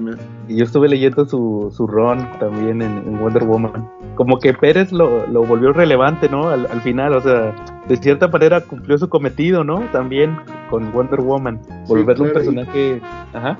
Y, y, lo que mencionó el Papu, le dio un, un, un, este, un tratamiento mucho más mitológico, ¿no? Exacto. Este, que es lo que hoy entendemos como parte importante de la historia de Wonder Woman, la redefinió por completo en los 80. Sí, que de hecho, fíjate, cuando, cuando reseñé, ya, ya vi la portada que dice, que dice Marshall, pero no es del, del 80, sí es del 80 aniversario, pero no es del especial del 80 aniversario, es del Wonder Woman 750. Ándale, ya no me acuerdo, pues. Sí, pero fíjate que yo, yo sí llegué a leer el, el especial de 80 aniversario de Wonder Woman y, y, y sí llegué a decir, fíjense, hasta, hasta ahorita me empiezo a dar cuenta y hasta me da vergüenza. Que sí llegué a decir, ¿y por qué no pusieron a Pérez a que escribiera o dibujara algo en ese del 80 aniversario? Y a, pues hasta ahorita me voy dando cuenta por qué no, ¿verdad? O sea, obviamente pues a él hay cosas más importantes, a, a pesar de que pues él fue de los escritores y dibujantes más relevantes del personaje.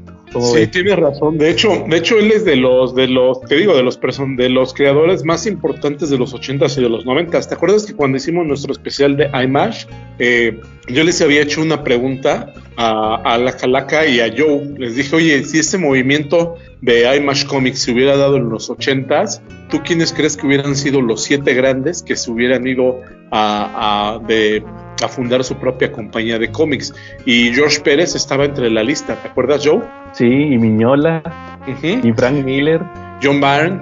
También. Sí, ya habíamos puesto nosotros a nuestros siete grandes que hubieran hecho IMAX en un mundo alternativo en los 80. Sí, de verdad, Papu, el especial a... de IMAX, óyelo, ahí viene, ahí viene nuestra lista de, de, los... Y fue un ejercicio muy divertido, ¿no? A ver, si hubiera sido en los 80s, y creo que también hicimos de los 70s, ¿no? No, ya no llegamos tan atrás. Bueno, hicimos de los 80s, ¿quién, qué, quiénes hubieran sido los siete grandes que se hubieran ido de las editoriales para fundar su propia editorial? Y ahí estaba George Pérez, ¿no? Eh, fíjate que él es, él, es, él es bastante grande, ¿no? Eh, eh, ahí en David, David Hernando, no sé si lo ubican, él fue director de, de, Editorial Planeta. Un saludo para el señor Don Planeta, que aunque no nos quiere, le mandamos saludos. Eh, resulta que David Hernando publicó dos libros por ahí del 2005 que se llamaban En Primera Persona. Eh, eran entrevistas, fotografías, trazos y material extra de algunos dibujantes. Y algunos me refiero porque solamente Frank Miller y George Pérez fueron los únicos dos que fueron pues, bendecidos con, con, esa biografía. Entonces, pues si la llegan a ver, no duden en comprarla, chavos. Es, está en España, es material español. En primera persona con David Hernando. Órale. Sí, de verdad, ¿eh? de verdad, George Pérez como que sí es de, de algo que sí me, me pega, ¿no?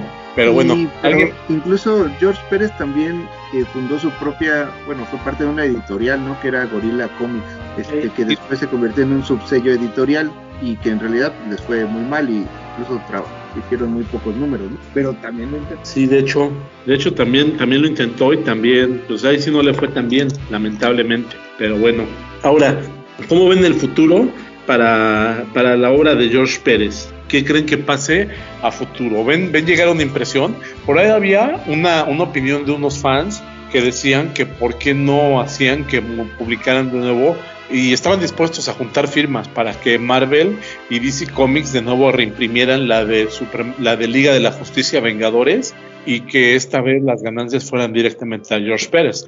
Realmente yo dudo que los tiburones de la industria estén dispuestos a aportarle algo a alguien que les dio tanto. La verdad, discúlpenme, pero no creo que tengan ese corazón para hacerlo.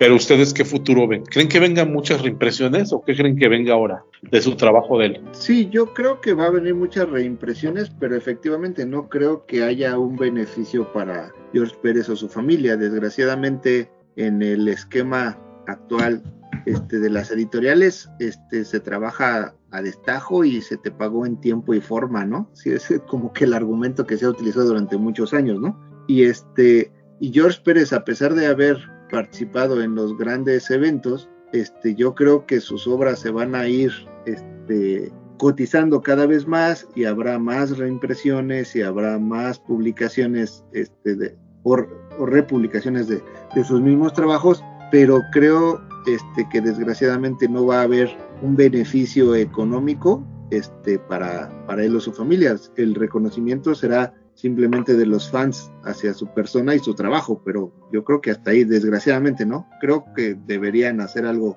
este, como para apoyarlo, pero no creo que pase. Bueno, mira, yo, yo creo que al final del día, digo, así como él lo, lo menciona, digo, ya es a veces mejor irse en paz. Realmente los que sabemos de su obra, pues es respetar su obra, pasarlo de boca en boca, decir qué tan bueno es su trabajo, ¿no?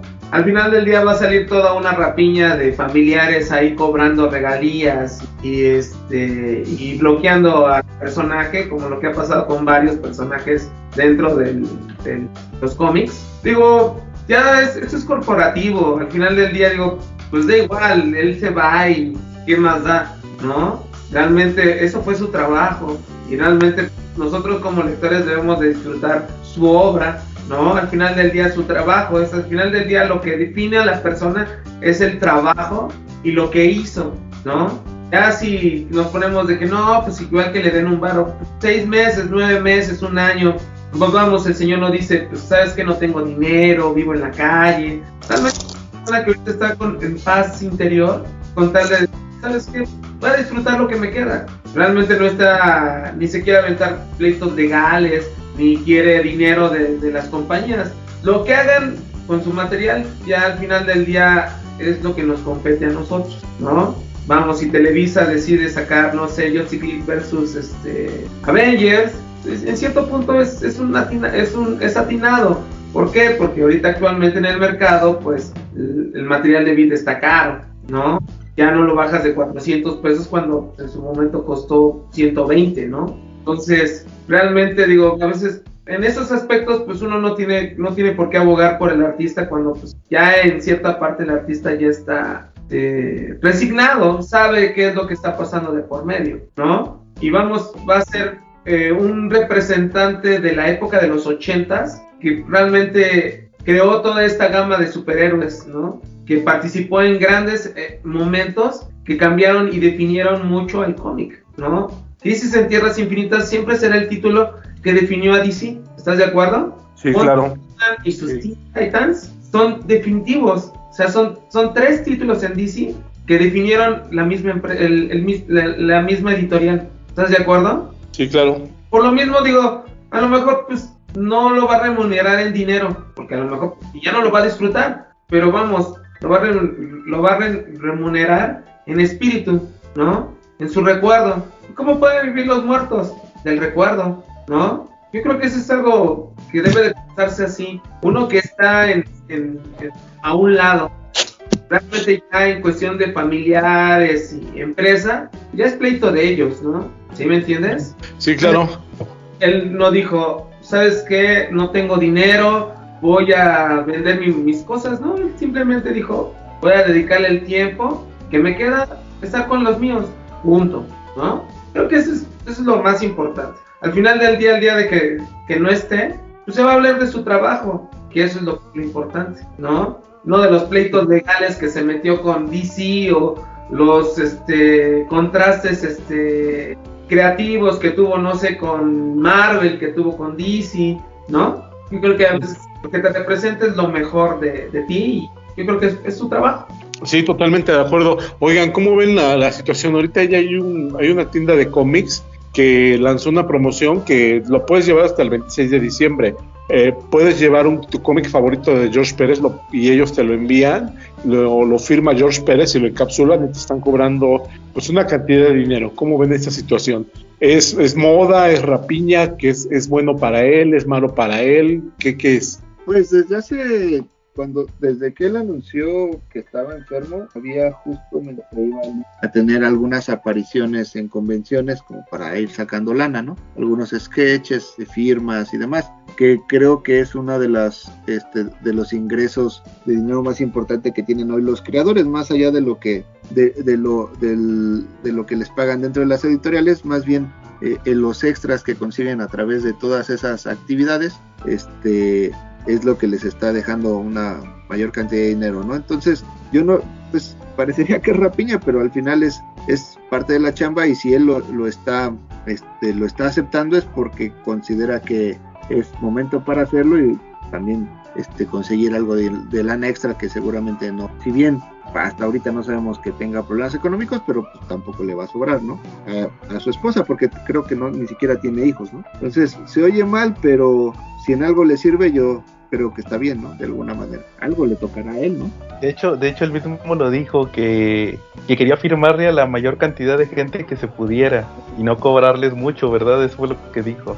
Y, y, y estos, esta tienda dice lo mismo, dice que no estamos cobrando lo que les cobraríamos, estamos respetando el, el deseo del señor George Pérez de, de, de, que sea un precio más, más accesible, ¿verdad? Pero yo, yo no dudo que le saquen algo, ¿verdad? Mira, bueno, ahí te voy a decir algo, ¿eh? Los artistas son muy... Ellos no tienen problema con regalarte una firma, ¿sí? Te lo digo por experiencia, ¿eh? Así literal. Ellos son de las personas más amenas, son de las personas que dicen, va, échamelo, y pásame y fírmame. Yo no tengo problema, y no tienen problema. Pero ¿sabes quién es la gente que es el, el que te pone el pie? Pues que los El representante. Exactamente. A mí me tocó con MySec, que sí fue así de, pues, regálame dos firmas, ¿no? Mira, te compré, mi amigo te compré estos prints y esto y esto y esto. Y sí me dijo la, la señora, la que venía, que de hecho vino un año después, este, con, creo que era editora o escritora de She-Hulk, no me acuerdo, la verdad, no lo vi ella. Y sí dijo, no, no, no, no, no, lo que estás pagando. Y él dijo, no, ah, firma, no, ah, órale, te firmo tu print y te firmo tu, tu cómic del traje alienígena, órale, te los firmo, ¿no? Ahí estaba My Shooter, también me los firmó, ¿no? Siempre hay, este, ellos son los que ponen un poquito el pie para, para eso y vamos, independientemente de los deseos de él, pues siempre va alguien más vivo, ¿no? Que pues le va a sacar el provecho, ¿no? De hecho, de hecho, Marshall, se me hace que esa señora que tú dices es la que representa toda esa bandita, porque ellos vinieron a Monterrey hace unos años y justamente era Mike Seck y Jim Shooter y creo que también maneja este, ¿cómo se llama el de las portadas de los zombies? Este, Surinam. Surinam. Y a este, ¿cómo se llama? Este otro. Ah, el, que hacía las portadas de, tipo cartas en los noventas. Este, el que hizo las tarjetas en los noventas y luego sacó, sacó portadas de, cartas hace, hace unos años. ¿Yo Jusco? Ándale también a él. Yo ah. ¿Cómo? Sí, sí te digo, sí, ellos realmente a veces el, el traba. También las tiendas, pues son, aprovechan la oportunidad teniendo el contacto, ¿no? Sí. Está mal, realmente sí yo soy de preferencia de no mandar. Si, si vas a tener la oportunidad de que te firme tu artista o tu escritor o tu dibujante, que sea en, en viva voz, ¿no? No es así como de, vamos, las moles que se han presentado aquí, pues tienen la oportunidad de convivir con el artista, platicar. Y vamos, eso lo sabe muy bien Quetzal, ¿a poco no, güey? Sí, sí, sí. O sea, realmente es así como de, güey, pues conoces a los artistas. A mí me tocó en la mole pasada, en esta mole de, que acaba de terminar, pues conocí a los gemelos, ¿no? Que estuvieron dibujando las tortugas. Pues la verdad no tampoco no sé tanto del gremio del cómic, pero ahí sí me puse de chismoso a platicar con él y con ellos y pues realmente pues desde cero te haces una plática, sacas una firma, una fotografía. Esa experiencia vale más que lo que te puedan pagar por un cómic, ¿sí? Exactamente.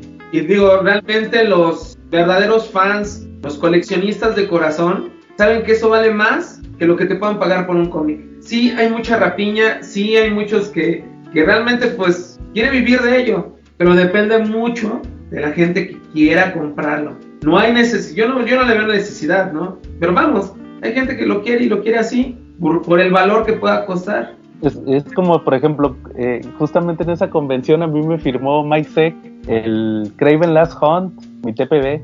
Uh -huh.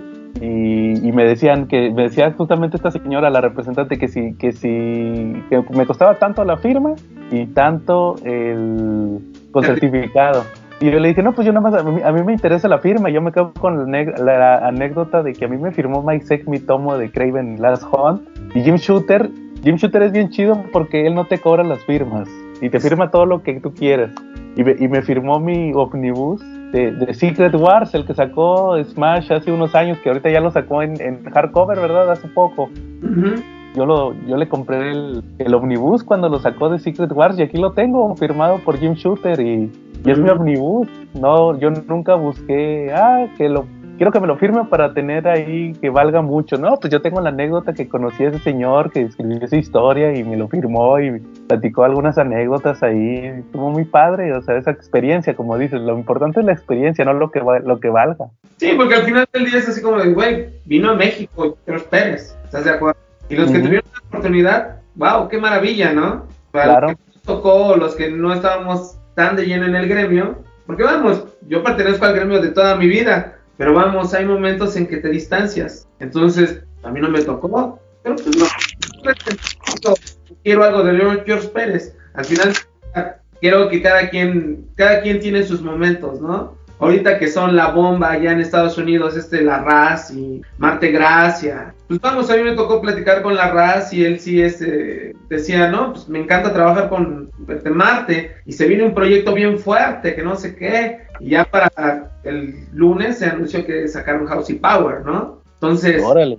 eso es, eso son cosas que realmente, así como dices, wow, son experiencias que te quedan. Pues puedes pagar por una firma y puedes pagar miles pero pues nadie te va a quitar la experiencia. Para los nuevos lectores, para los nuevos coleccionistas, pues deben de aprender eso, que a veces no es tener por tener, a veces también es tener, pero con el valor de, ¿sí? Digo, para mí, digo, yo sí soy más como real en ese aspecto, ¿no? Entonces, digo, cada quien asume y considera su criterio. Ahora de que, pues, si suben los artículos, al final del día digo, güey, no por nada están los artículos en español, están baratos, son para leer, también está en digital, bueno, ¿no? Al final del día digo, el mismo, el comprador es el que da pie a, a que se inflen los títulos, ¿estás de acuerdo? Pues sí, por supuesto.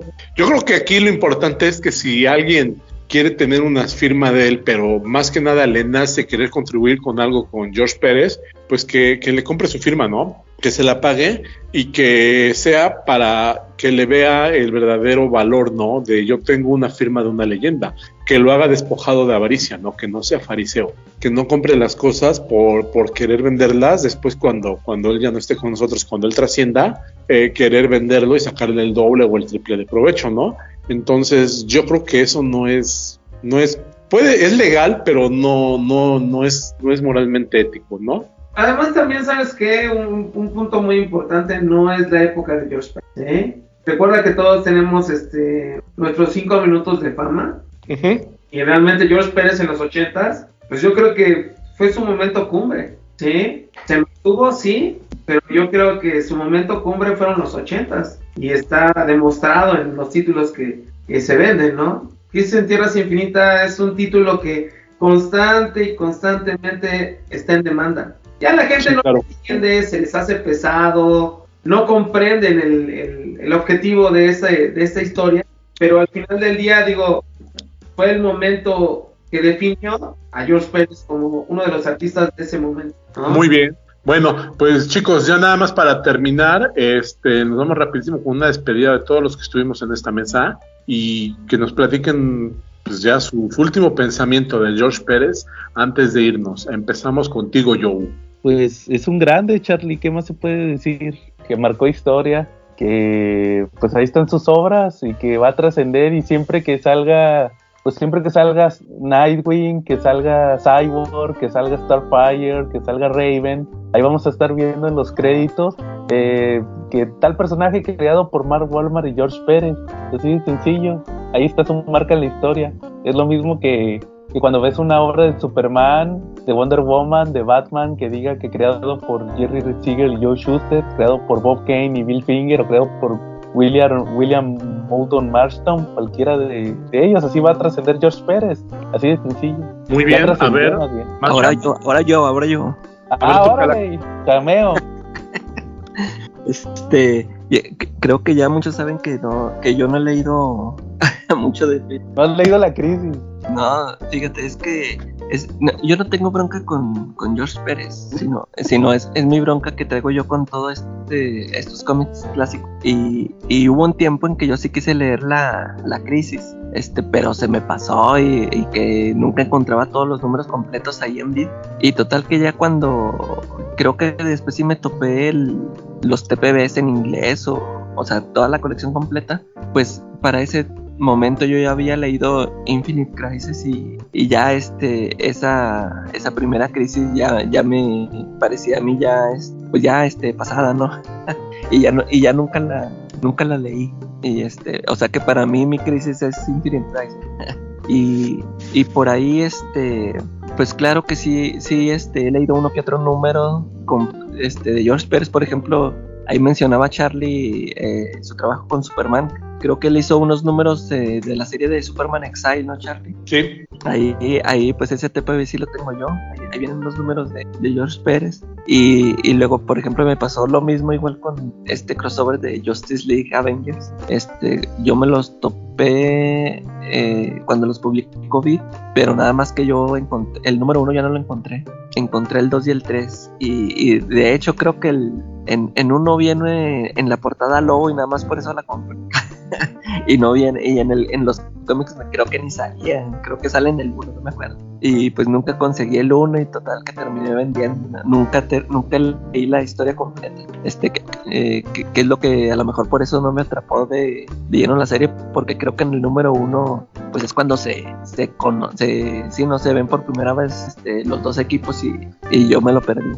Pero pues sí le reconozco este, yo este, siempre he dicho que no soy fan de George Pérez por lo mismo del, estilo clásico que maneja él, pero este me he fijado, eh, ho- hoy estuve hojeando unos, eh, ah, pues el, el Infinity Gauntlet, al- algunos cómics de George Pérez, y, y yo mismo me pregunto cómo es que no soy fan de George Pérez cuando eh, claramente pude notar que como que Todd McFarlane quiso, quiso imitarlo este, en, su, en su estilo de dibujo, aunque nunca le llegó, pero ahí, ahí queda este, otra prueba más de toda la influencia que ha tenido este, este artista, ¿no? Y ya es todo lo que tengo que decir. Al respecto. Calaca, aún hay redención para ti, creo. Hoy te has acercado a la luz. Lo, ¿Has comido una quesadilla? Ah, ¿Dónde? ya, ya me la saco.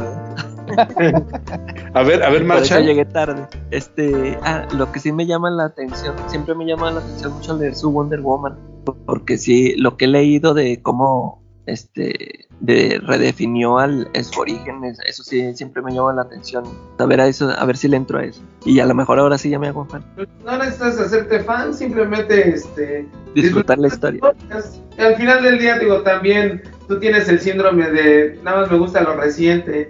Los, los trazos este, de los 80 se te hacen este, ya viejos, ¿no? No Y, es y es Y es que también tuvo que ver con las con las historias porque, por ejemplo, eh, el Daredevil de Frank Miller de los 80, pues ese sí me gusta mucho. Hay algunas cosas de los 80 que sí me gustan, pero este como que me es más difícil entrar, tengo que este escuchar muchas recomendaciones o de plano así darle una oportunidad y ya veo que sí tienen calidad y a eso eso me ha, me ha faltado dar el dar ese paso con muchas historias que hizo George Pérez. Sobre la marcha, no hay prisa, hay tiempo, ¿va? Sí.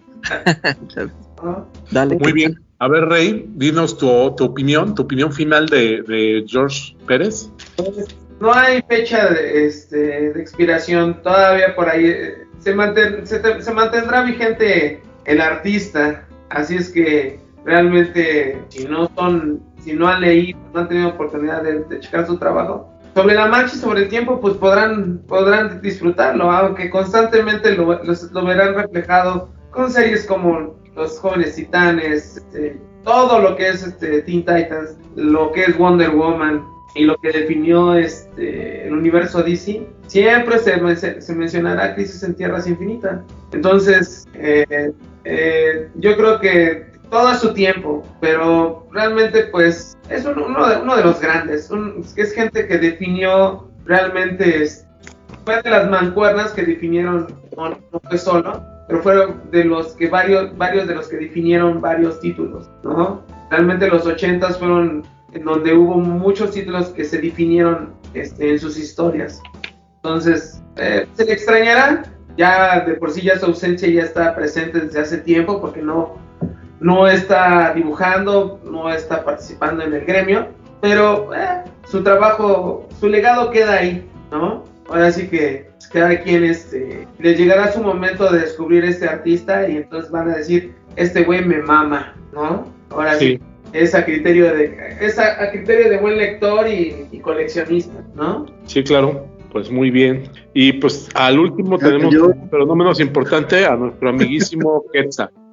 Gracias. Sí, este, pues nada, es algo que ya se venía esperando. Este, es una noticia triste, creo, para el medio, porque aparte de todo siempre fue reconocido como una persona muy accesible. Ya mencionaron cómo en general los artistas este, normalmente tienden a tener una naturaleza este, que les eh, que gozan este, la, eh, la interacción con los lectores y él era uno de ellos. Ahí, si ustedes buscan en internet, hay N cantidad de ejemplos de él posando, este, divirtiéndose, haciendo bromas, este, tomándose fotos. De, a él, por lo que entiendo y lo que he leído, le gustaba mucho y era muy accesible este, en las convenciones, ¿no? Este, era también reconocido como una como un muy buen compañero para el gremio este y efectivamente al final lo que va a trascender en unos años cuando él ya no esté es todo el legado que, que dejó principalmente en DC pero también en Marvel y ya mencionamos en algunas otras editoriales Crossgen por ahí también trabajó algunos números este y efectivamente creo que cuando se haga un recuento de la historia, pues uno de los nombres que tendrá que salir siempre como eh, de los que definieron una época que fue principalmente 80s y principios de los 90s es él, ¿no? Entonces, afortunadamente ahí están sus obras y este y van a seguir estando como dentro de las obras más importantes dentro de, de la historia, ¿no? Ustedes hicieron recientemente un recuento de la este, de los storylines más importantes y este dentro de los 100 pues había varios este runs de él, ¿no? Entonces, pues es eso este con lo que nos vamos a quedar al final con su trabajo. Muy bien, y pues último, al último, pues una recomendación, ¿no? Si ustedes quieren hacerse de alguna de las obras de George Pérez a un precio muy accesible, pues ya saben dónde. Con el buen Marshall Fisher, ¿no? Digo, los viernes va a tener eventos todavía, creo que todavía tiene dos eventos planeados en viernes y luego po- por, tema de la Navidad y el Año Nuevo eh, va a cambiar las fechas, ¿no, Rey? Exactamente, pues ahora sí que esos dos bienes, pues mañana es, espero poder y armar la venta de los títulos prohibidos. Órale. Eh, pues ya ves, ahí, ahí- meteremos al, al- al carnita al asador porque pues ya es fin de año y si no es ahora no se hace, ¿verdad? Ahorita aprovechando que hay aguinaldo y dineritos, ¿no? La venta que sigue pues ya es de los títulos que salen esta semana y este y pues voy a cambiar el calendario de venta por lo mismo de que se atraviesa el 24 y 31 en viernes. O sea, no, va- no va a haber Navidad y año, y año Nuevo con el Papu. No, No, de hecho ella le había dicho que ahora voy a tener que verme obligado a platicar con la familia. Yo esperaba que iba a haber venta y que voy a ver los memes de Aldo, voy a estar ahí conviviendo con, con mi verdadera familia, pero no, ahora resulta que voy a estar con esos impostores. eh, también hay, hay- hay que, ¿cómo se llama? Este, hacer límites, porque no te creas. A mí me toca trabajar el sábado de primero y el 5, ya que voy a estar ahí este, vendiendo la caricia y el rock show. Entonces, eh, no quiero llegar todo molido este, después de, de festejar el 24 y el 31, ¿estás de acuerdo? Sí, bueno, sí, totalmente de acuerdo, Rey. La venta, ¿no? No, Sí, claro. No, por lo mismo, pues también, para que también te puedan echar un ojo, digo, pues ya son, son días como más tranquilos, no sé cómo va a estar la audiencia en, vivo, en persona, pero pues ay, veamos, ¿no? Ahora sí que ahí, este, ahora sí que adelantaré las, las fechas, a ver, dependiendo cómo me va con, con los envíos y tratos, ¿no? Pero ahí está. Esperemos que muy bien, Rey. ¿eh? De hecho, yo ya estoy esperando hincarle el diente. ¿eh? Yo ya le dije a mi familia que este año creo que no va a haber cena. Con que estemos juntos es suficiente. Pero pues, yo te voy a ir a visitar en esta venta o en la que viene. Ahorita veamos mañana qué sale para pues, hincarle de una vez el diente a todo lo que quiero, ¿no? Porque tengo que tener mi tacate. Porque no sé si a ustedes les pasa que el 25 de diciembre, bueno, yo no tomo mucho. Y me imagino que ustedes tampoco son así de tomar mucho. Y de repente, pues toda la familia así se avienta sus copas, se desvela y al otro día el primero que se levanta eres tú. Y puta, tienes que esperar hasta las 3, 4 de la tarde que se despierten todos, que se les quite los somnolientos para el recalentado. Y pues mientras, ¿qué haces? Pues tienes que tener tu buen itacate, ¿no? Eh, tienes que tener tu buen vicio, tu lista, de- porque también, mira, eso no nada más también es la lectura, ¿no? También tu lista de, de series y películas que estás juntando para ver en tiempos libres. Sí, claro. Pues así como digo, yo no, yo sí soy muy goloso, ¿no? Sale algo, así como de, no sé, salió la nueva temporada de Jojos, ¿no? Pues me aventé los dos episodios de un trancazo, ¿no? Salió este Just, Just Like That, igual, ¿no? Está saliendo John Justice y sale el jueves y soy el primerito en ver mi, mi episodio, ¿no?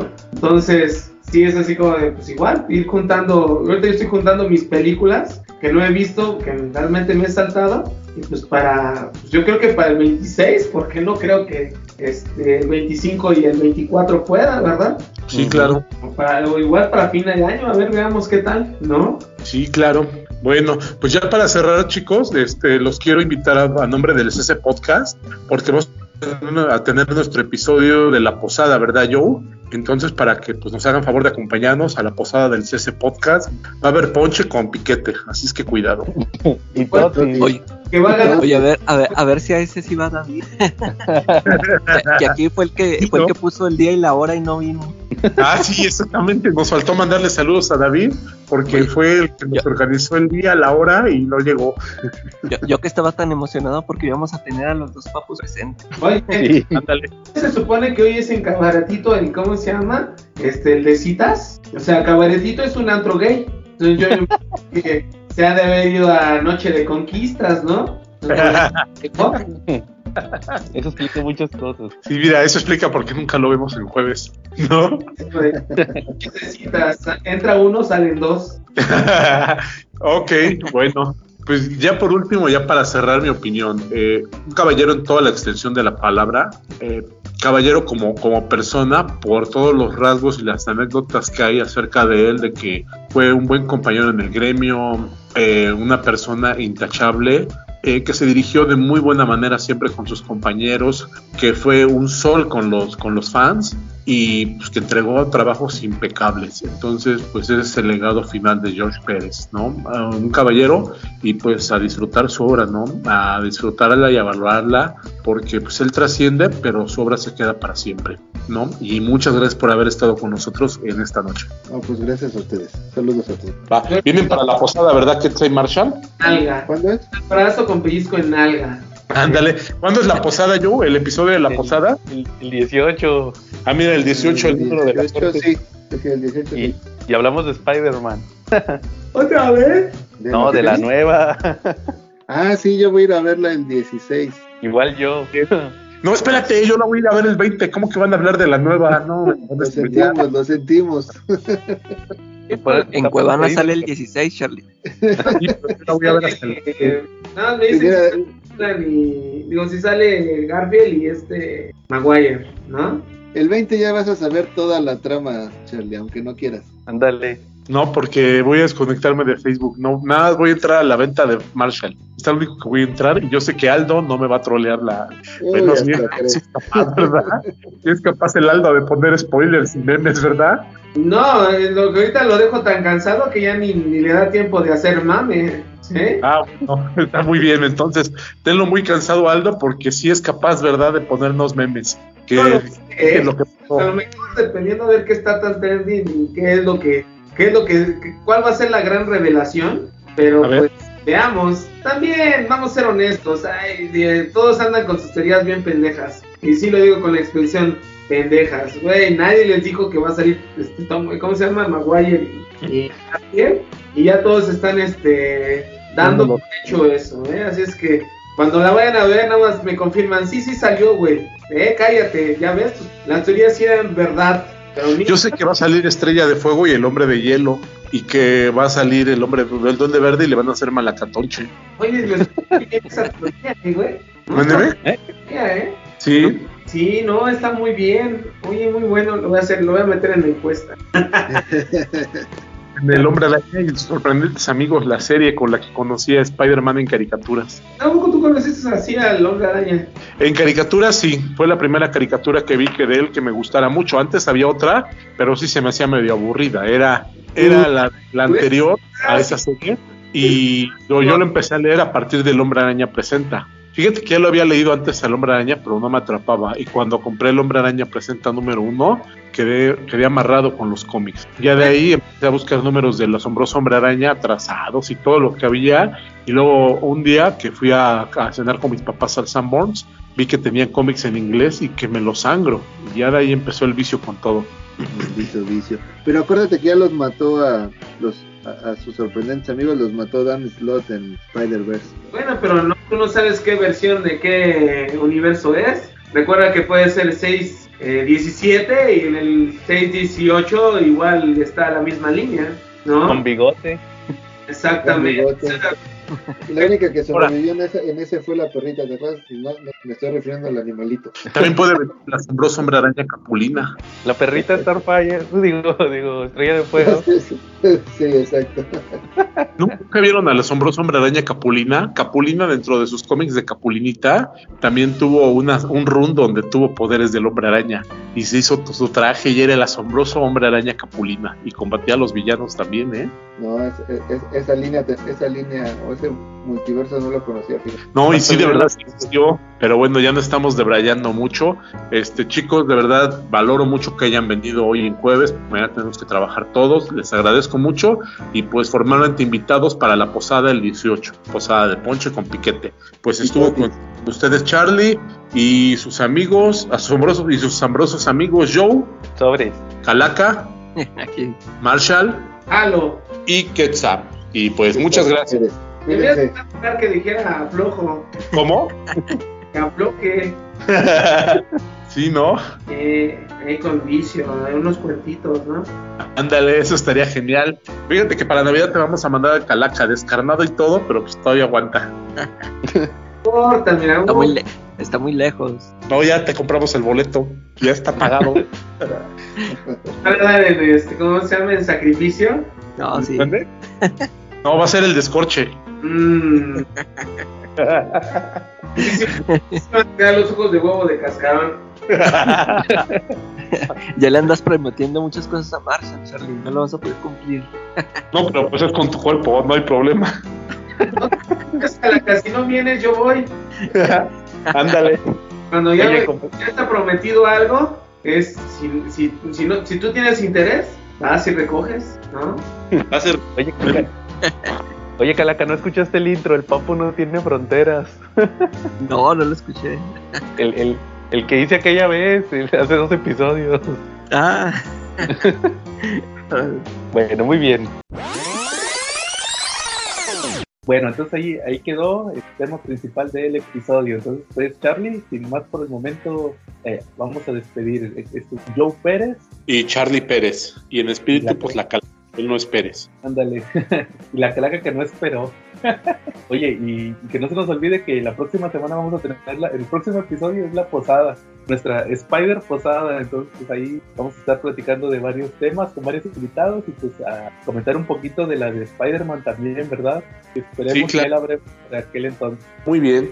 Bueno, entonces ahí nos vemos en la próxima. Saludos.